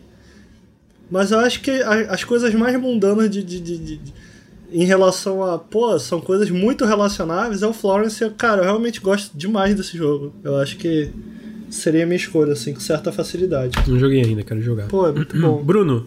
Tô pensando aí. É difícil, é difícil. Difícil. Não, é, é difícil até porque eu acho que. ah, eu diria que a gente tem vários exemplos que usam o mundano bem, mas uma referência. É. Aham. Aí é, um- uma, é uma pergunta um pouco mais embaixo, tipo, porque né, é mais complicado. É, o Florence fosse é um falar, eu vou ótimo fa- exemplo, mas... Ah, pode repetir, se, não, se tu não consegue pensar em outra coisa, não, não. vou ser o cara que fica, não, cada um tem que fazer um jogo diferente. Não importa se Florence é teu preferido, faz um diferente, porque tem que ser diferente, não é o preferido agora. É brincadeira, tá? Pode ser Florence. Não, não sei se é... porque Não é questão nem ser preferido, mas... Que usa bem, é, que usa bem. Posso falar o meu, então? Pode. A Short Hike. Esse jogo é muito legal. Eu recomendo, eu queria muito que você jogasse, porque eu acho que ele consegue transformar problemas cotidianos de todo mundo de uma forma leve e que realmente é bem. Cara, ok, é, eu consigo entender tudo que tá acontecendo aqui e ao mesmo tempo ele é super mecânico, divertido e. Mano, esse jogo é muito bom. É muito É, bom. eu Não sei se é gosto- justo, mas esse jogo novo do pessoal aí do Hair Story, ele não é meio que retrata o mundano? Eu não sei se é o caso. Telling Lies? É, não, não é um pouco sobre Não, isso? Dos não. caras vivendo a vida? Não. Não, não. O Ok. Devotion tem um pouco disso, lembrando agora. Devotion tem bastante do mundano, só que, né, da vida de Taiwan nos anos Uma forma 80. Bem deturpada, assim. É, é, Tipo, não, eu tô dizendo a, a, a visão nossa, sim, né? claro. Não o que, que tá acontecendo, mas a nossa visão é bem deturpada do, dos que, que realmente tá Uhum. acontecendo. Eu gosto muito também do Anormal Lost Phone. Tem um jogo do Steam que eu joguei, cara, que agora eu não tô conseguindo lembrar, mas é sobre você se muda pra uma nova cidade e você é um hacker. E ele, inclusive, você pode. O jogo é tão hackeável que você pode hackear com código as coisas dentro do jogo. É muito louco Esse o é, jogo. Heart- é o C Heartbreak. né? Isso, isso! É, tá no meu vídeo de hacker. É o Heartbreak. Esse jogo é muito bom, É cara. muito bom. Eu tava pensando em falar desse jogo durante o podcast, inclusive, justamente por causa disso, porque é, você hackeia tudo, você hackeia tipo até água e café e qualquer coisa assim, cigarro. É, só que essa ferramenta você pode adquirir ela desde o começo, mas geralmente se você não tem um guia, você vai provavelmente descobrir ela bastante depois, assim, na frente do jogo. E até lá, a sua seu trabalho é entregar refrigerante, né? Você é um entregador de refrigerante, Isso. assim, Não, e você vai explorando a cidade, conhecendo as pessoas da cidade e tal. Sim, exatamente. E até você chegar nesse momento onde você pode hackear, é tudo completamente ordinário, né? É tudo completamente você andar na cidade, conversar com pessoas. E as pessoas têm vida, as pessoas têm horários, né? Você marca encontros, me encontra 9 horas em tal lugar. Você tem que estar lá 9 horas, Exato. tá ligado? E, e, Ah, aliás, você vamos pra uma festa, estar, esteja em tal lugar, Pode né? estar, é. Exatamente, você pode estar, você pode só fazer outra coisa e o jogo não vai te punir. A outra, você vai encontrar a pessoa e ela vai falar: por que que você não colou lá na festa? É, pois Tá é, ligado? Elsa Heartbreak é, É muito, legal, cara. Sério mesmo. É um jogo de muito bom 2015. esse jogo. ele tem na Steam e, cara, muito pouca gente conhece. E é, é, é muito da hora para quem. Eu, eu recomendo, inclusive, para quem tem algum interesse por programação, cara. É, vai atrás do jogo, conheça o jogo, muito bom, gosto muito. É, eu não sei se eu falei, mas eu, eu gosto muito também do Normal Lost Phone. Tipo, é um celular, você encontrou o celular de alguém. O jogo é isso, é uma tela de celular. Só que você começa a explorar a vida, daqui você não sabe de quem é aquele celular, você encontrou um celular lá. Ou, ou, ou, E é isso. Ah. ou. E Mutazione. Eu Mutazione. não quero só jogar Mutazione, esse como também o jogo do, do Ganso, tá? Eu acho que o Ganso é, é um jogo bem, assim, comum, cara. Você... Isso que o... Que o Henrique falou de, cara, sei lá, às vezes eu peguei um remédio, misturei com outra coisa, não deu certo. E o jogo do Ganso é essencialmente isso. Você começa a testar umas coisas. Tipo, eu joguei tênis com um cara durante a live, sabe? E eu não ganhei nada por aquilo. Eu falei, ó, oh, e se eu der a bola de tênis pra esse cara aqui, pegar a raquete e quando ele jogar a bola pro outro lado eu bater? E aí funcionou, sabe? Então, então, tipo, eu acho que até o próprio jogo do, o jogo do Ganso faz isso muito bem. É, e o Mutazione, que é um. Eu tô jogando recentemente o Mutazione. Mutazione não só é um jogo no, no, estilo de. Como é que é o nome do jogo do gatinho? Night, Night in the Woods? Night in the Woods, isso. Assim como Night in the Woods é um jogo. E o, o próprio Elsa Heartbreak, sobre conversar com as pessoas e conhecer um pouco mais a cidade, a história da cidade e tal. Você tem uma mecânica sobre. que é meio que a base do jogo você colhe e tem uma plantação, assim, mas não parece nada com um jogo, ah, pelo menos é, do ponto de vista de alguém que jogou bem pouco com Stardew Valley, assim, tipo, uh, você tem todo um, você tem um livro para você descobrir como tratar de cada planta, assim, parece um pouco mais a minha, a minha namorada gosta muito disso, então a minha namorada inclusive tem um jardim em casa com vários vasos é muito parecido com o que a personagem faz no jogo. Então a minha namorada sabe, ah, eu preciso colocar tantos nutrientes aqui, eu preciso colocar tanta água, essa planta aqui gosta de sol, essa aqui não gosta. Então você tem, tem um livro que você meio que tem que seguir para ter isso. E durante as pausas, enquanto você faz isso, você conversa com as pessoas na cidade, conhece outras plantas e tal. E é uma história muito humana. E, cara, eu recomendo muito esse jogo. Eu tô adorando o jogo, mano. Não só porque. Não necessariamente que é um jogo sobre plantar coisas, porque isso é meio que uma coisa eu não diria secundária, é, é integral a narrativa, mas não não é a mecânica integral, momento a momento não é o que você vai estar tá fazendo no jogo. Ele explora isso que eu falei mais cedo, ele explora a cultura de um lugar e a vida desses personagens. E são personagens muito legais, cara. Enfim, recomendo muito. Muito legal, muito Sony. Pô, só queria fazer um comentário que um dos meus assuntos favoritos nesse assunto de jogos mundanos é jardinagem, uhum. né? Jogos de jardinagem e tal. Eu sou muito fã do gênero, assim. É... Eu tenho um texto, inclusive, sobre isso. Mas a questão é... Eu tava jogando Atomic Crops, né? E o que eu achei tão interessante do Atomic Crops é como eles conseguiram pegar essa mecânica que convencionalmente, tradicionalmente, a gente vê como mecânica mundana, né? Que é a ideia de você fazer jardinagem, plantar, escolher sementes, regar e não sei o que. Só que eles fizeram disso um roguelike de tiro, meio Enter the Gungeon, meio Nuclear Throne, coisas assim, tá ligado? Então você tem que regar enquanto você protege a, a, as plantas dos monstros que estão tentando comer elas, e você tem que melhorar sua arma e não sei o que e tal. E o que eu acho interessante é só para demonstrar que é isso, né? É o que a gente tava falando desde o início do podcast, acho que essa pode ser até minha consideração final que uh, não são certas ações que fazem de um jogo mundano, né? Então, não é porque você está acendendo uma fogueira num jogo, né, como a gente falou mais cedo, que isso é algo mundano só porque é uma ação, digamos, mundana, né? Isso depende de como isso é enquadrado pelo jogo, né? Então, é um jogo Atomic Crops de jardinagem que é completamente de ação, que não tem nada de contemplativo, que não tem nada de mundano na, nessa ação específica de plantar, né? Enquanto um jogo como Harvest Moon já é o, o completo oposto disso, apesar de usar a mesma mecânica de jardinagem, etc. Mas o Atomic Crops, ah, eu, eu quero ver ainda. Eu não consegui jogar ainda o Atomic Crops, apesar de a gente estar com ele. Mas esses twists que eles fazem com esse lance de jardinagem é bem legal. Inclusive o próprio Mutazione, né? Também usa isso aí que o Ricardo tava falando antes, que eu também não joguei ainda e, meu Deus, gente, é muito jogo. Sério, é muito jogo. É muito... Ah, e a gente tá falando sobre isso, eu sei que o Henrique também tá o, o, com o Apple Arcade. Um que eu joguei só duas fases do jogo é o Assemble with Care, que é do pessoal que hum. fez o hum. Monument Valley, se eu não me engano. E ele definitivamente é isso, é uma, uma menina que ela, é, ela trabalha com é, restaurando coisas que estão quebradas ou, ou coisa assim. E aí meio que usa essa história para restauração de coisas da família e tal. E é bem legal, assim, a forma bem, que eles... E, e, tipo, a, a, gente tá faltando no lance é, de, de táctil, né? De tocar. E, cara, o jogo é sobre isso. Tu mexe na tela celular pra ir montando coisas que estão quebradas, sabe? Então é muito legal. Cara, até aquele Nobody Speaks, como é que é? Ah, Keep Talking, Nobody Explode. Não, é, não, não é não. É, Keep é Talking and Nobody Explode, exato. Esse é um jogo pra mim que é, é, é, bem nessa pegada, né, que você tava falando, Lucas. Tipo, é um jogo que é bem tátil, como o Assemble with Care, assim. Que é tipo, cortar fio, apertar botões, é só que é tudo nessa ordem bem específica, assim, né? Tipo, são coisas bem.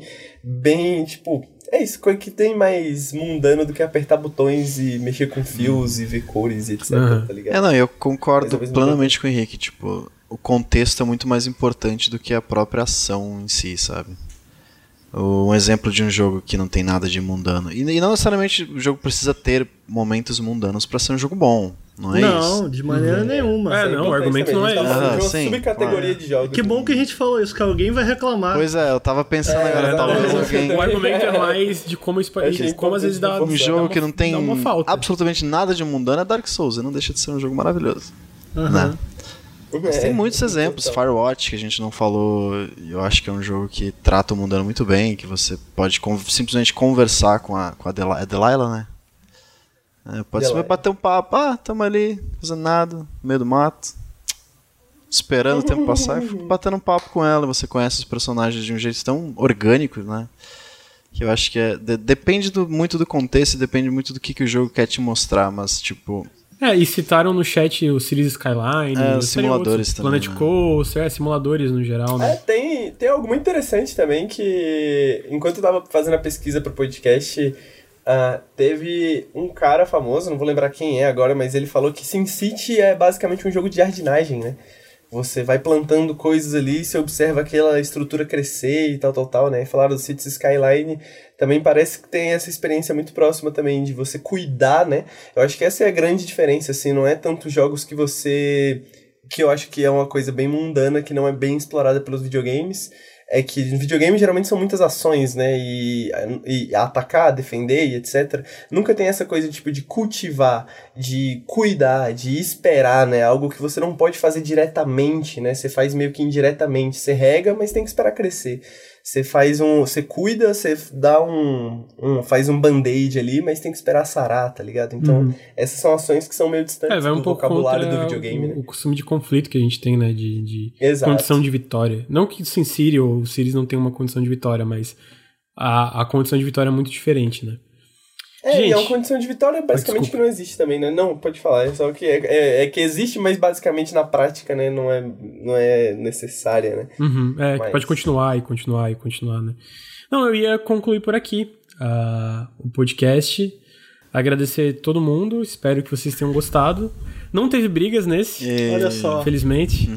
Fui pela... Foi bem Porque mundano, essa né? Foi semana bem já deu. Já teve. Já deu três podcasts. Pô, eu fiquei muito triste que eu não joguei The Last of Us pra não poder participar Não, mas ó, vamos gra... A gente precisa gravar alguma coisa sobre isso aí.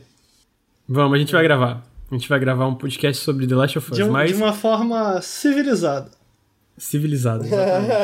Ah. Fazer um vídeo pedindo desculpas agora. Ah, eu pedi desculpa pro pessoal lá no. Twitter e pedi desculpa É, não, meninos tá também. eu tô de boa. Eu tô de É, não, boa. vai fazer um vídeo falando assim, olha, teve esse dia que a gente brigou, agora a gente vai apresentar os argumentos de uma maneira, né, Vamos fazer, pensada. aquela, vamos fazer aquelas cartinhas lá. A gente faz três vídeos, quatro vídeos.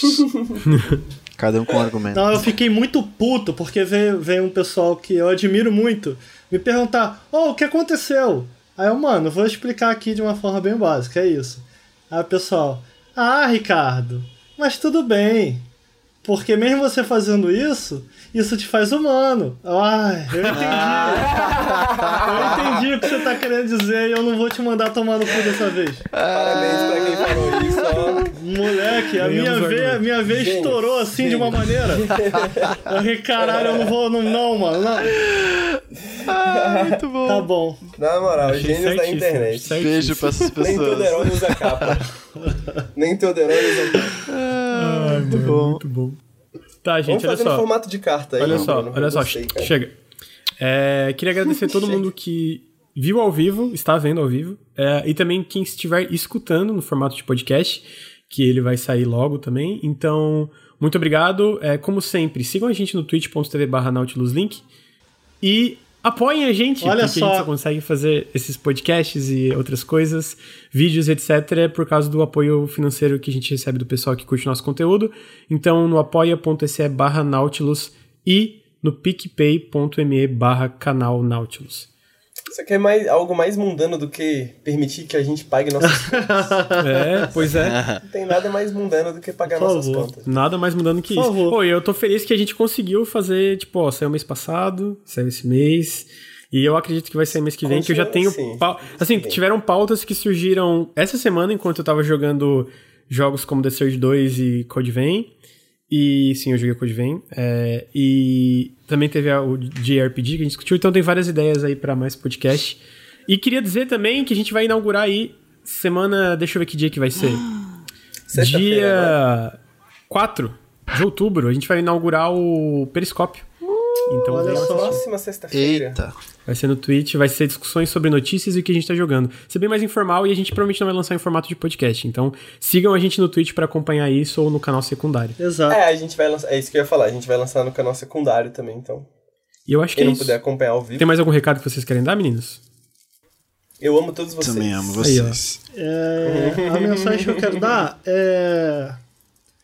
Se você aprecia o nosso trabalho lá de alguma maneira, gosta do que a gente faz, eu gosto de acertar aqui que nosso trabalho não está mais só no YouTube, a gente está fazendo um trabalho bem legal aqui no Twitch também, como o Lucas falou. Venha conhecer o nosso trabalho aqui no Twitch. A gente vai agora começar, como o Lucas falou também, eu só estou repetindo o que o Lucas falou. É, essa, essa, essa série vai ser uma espécie de podcast, mas a gente não vai lançar em forma de podcast, vai ser ao vivo. A gente vai anunciar sempre no Twitter, mas na verdade o meu apelo aqui, real, real mesmo, é para que se você gosta, nem que seja um pouquinho do nosso trabalho, para que você considere doar 5 reais pra gente. A nossa campanha caiu muito. Uh, desde a última vez que a gente fez a live de 24 horas, que é onde geralmente uh, o valor arrecadado que a gente consegue no apoia sobe. Então, se você apreciou esse bate-papo, se você aprecia o que a gente faz ou o que a gente está tentando fazer, é, considera um apoio lá pra gente, porque ele significa muito. É isso. E se você não puder apoiar, só compartilhar com Ajuda, um amiguinho. Isso. Isso faz uma diferença, mano. Muita gente. Quantas vezes a gente já recebeu comentários ou DMs ou e-mails falando, porra, conheci o Nautilus porque um amigo meu me mostrou.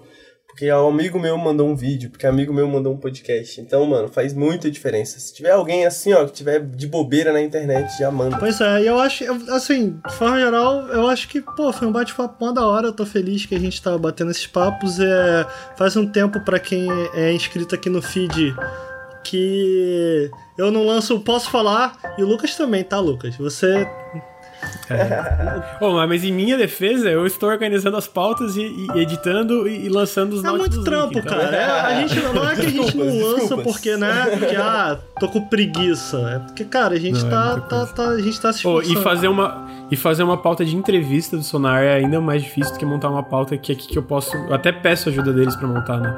A do Sonar eu fico meio até nervoso de entrevistar pessoas. É. Eu tô jogando umas coisas aí para ver se eu reúno um pessoalzinho daqui e um pessoalzinho de fora pra gente falar sobre uns joguinhos aí. Eu não quero falar porque vai que não rola, né?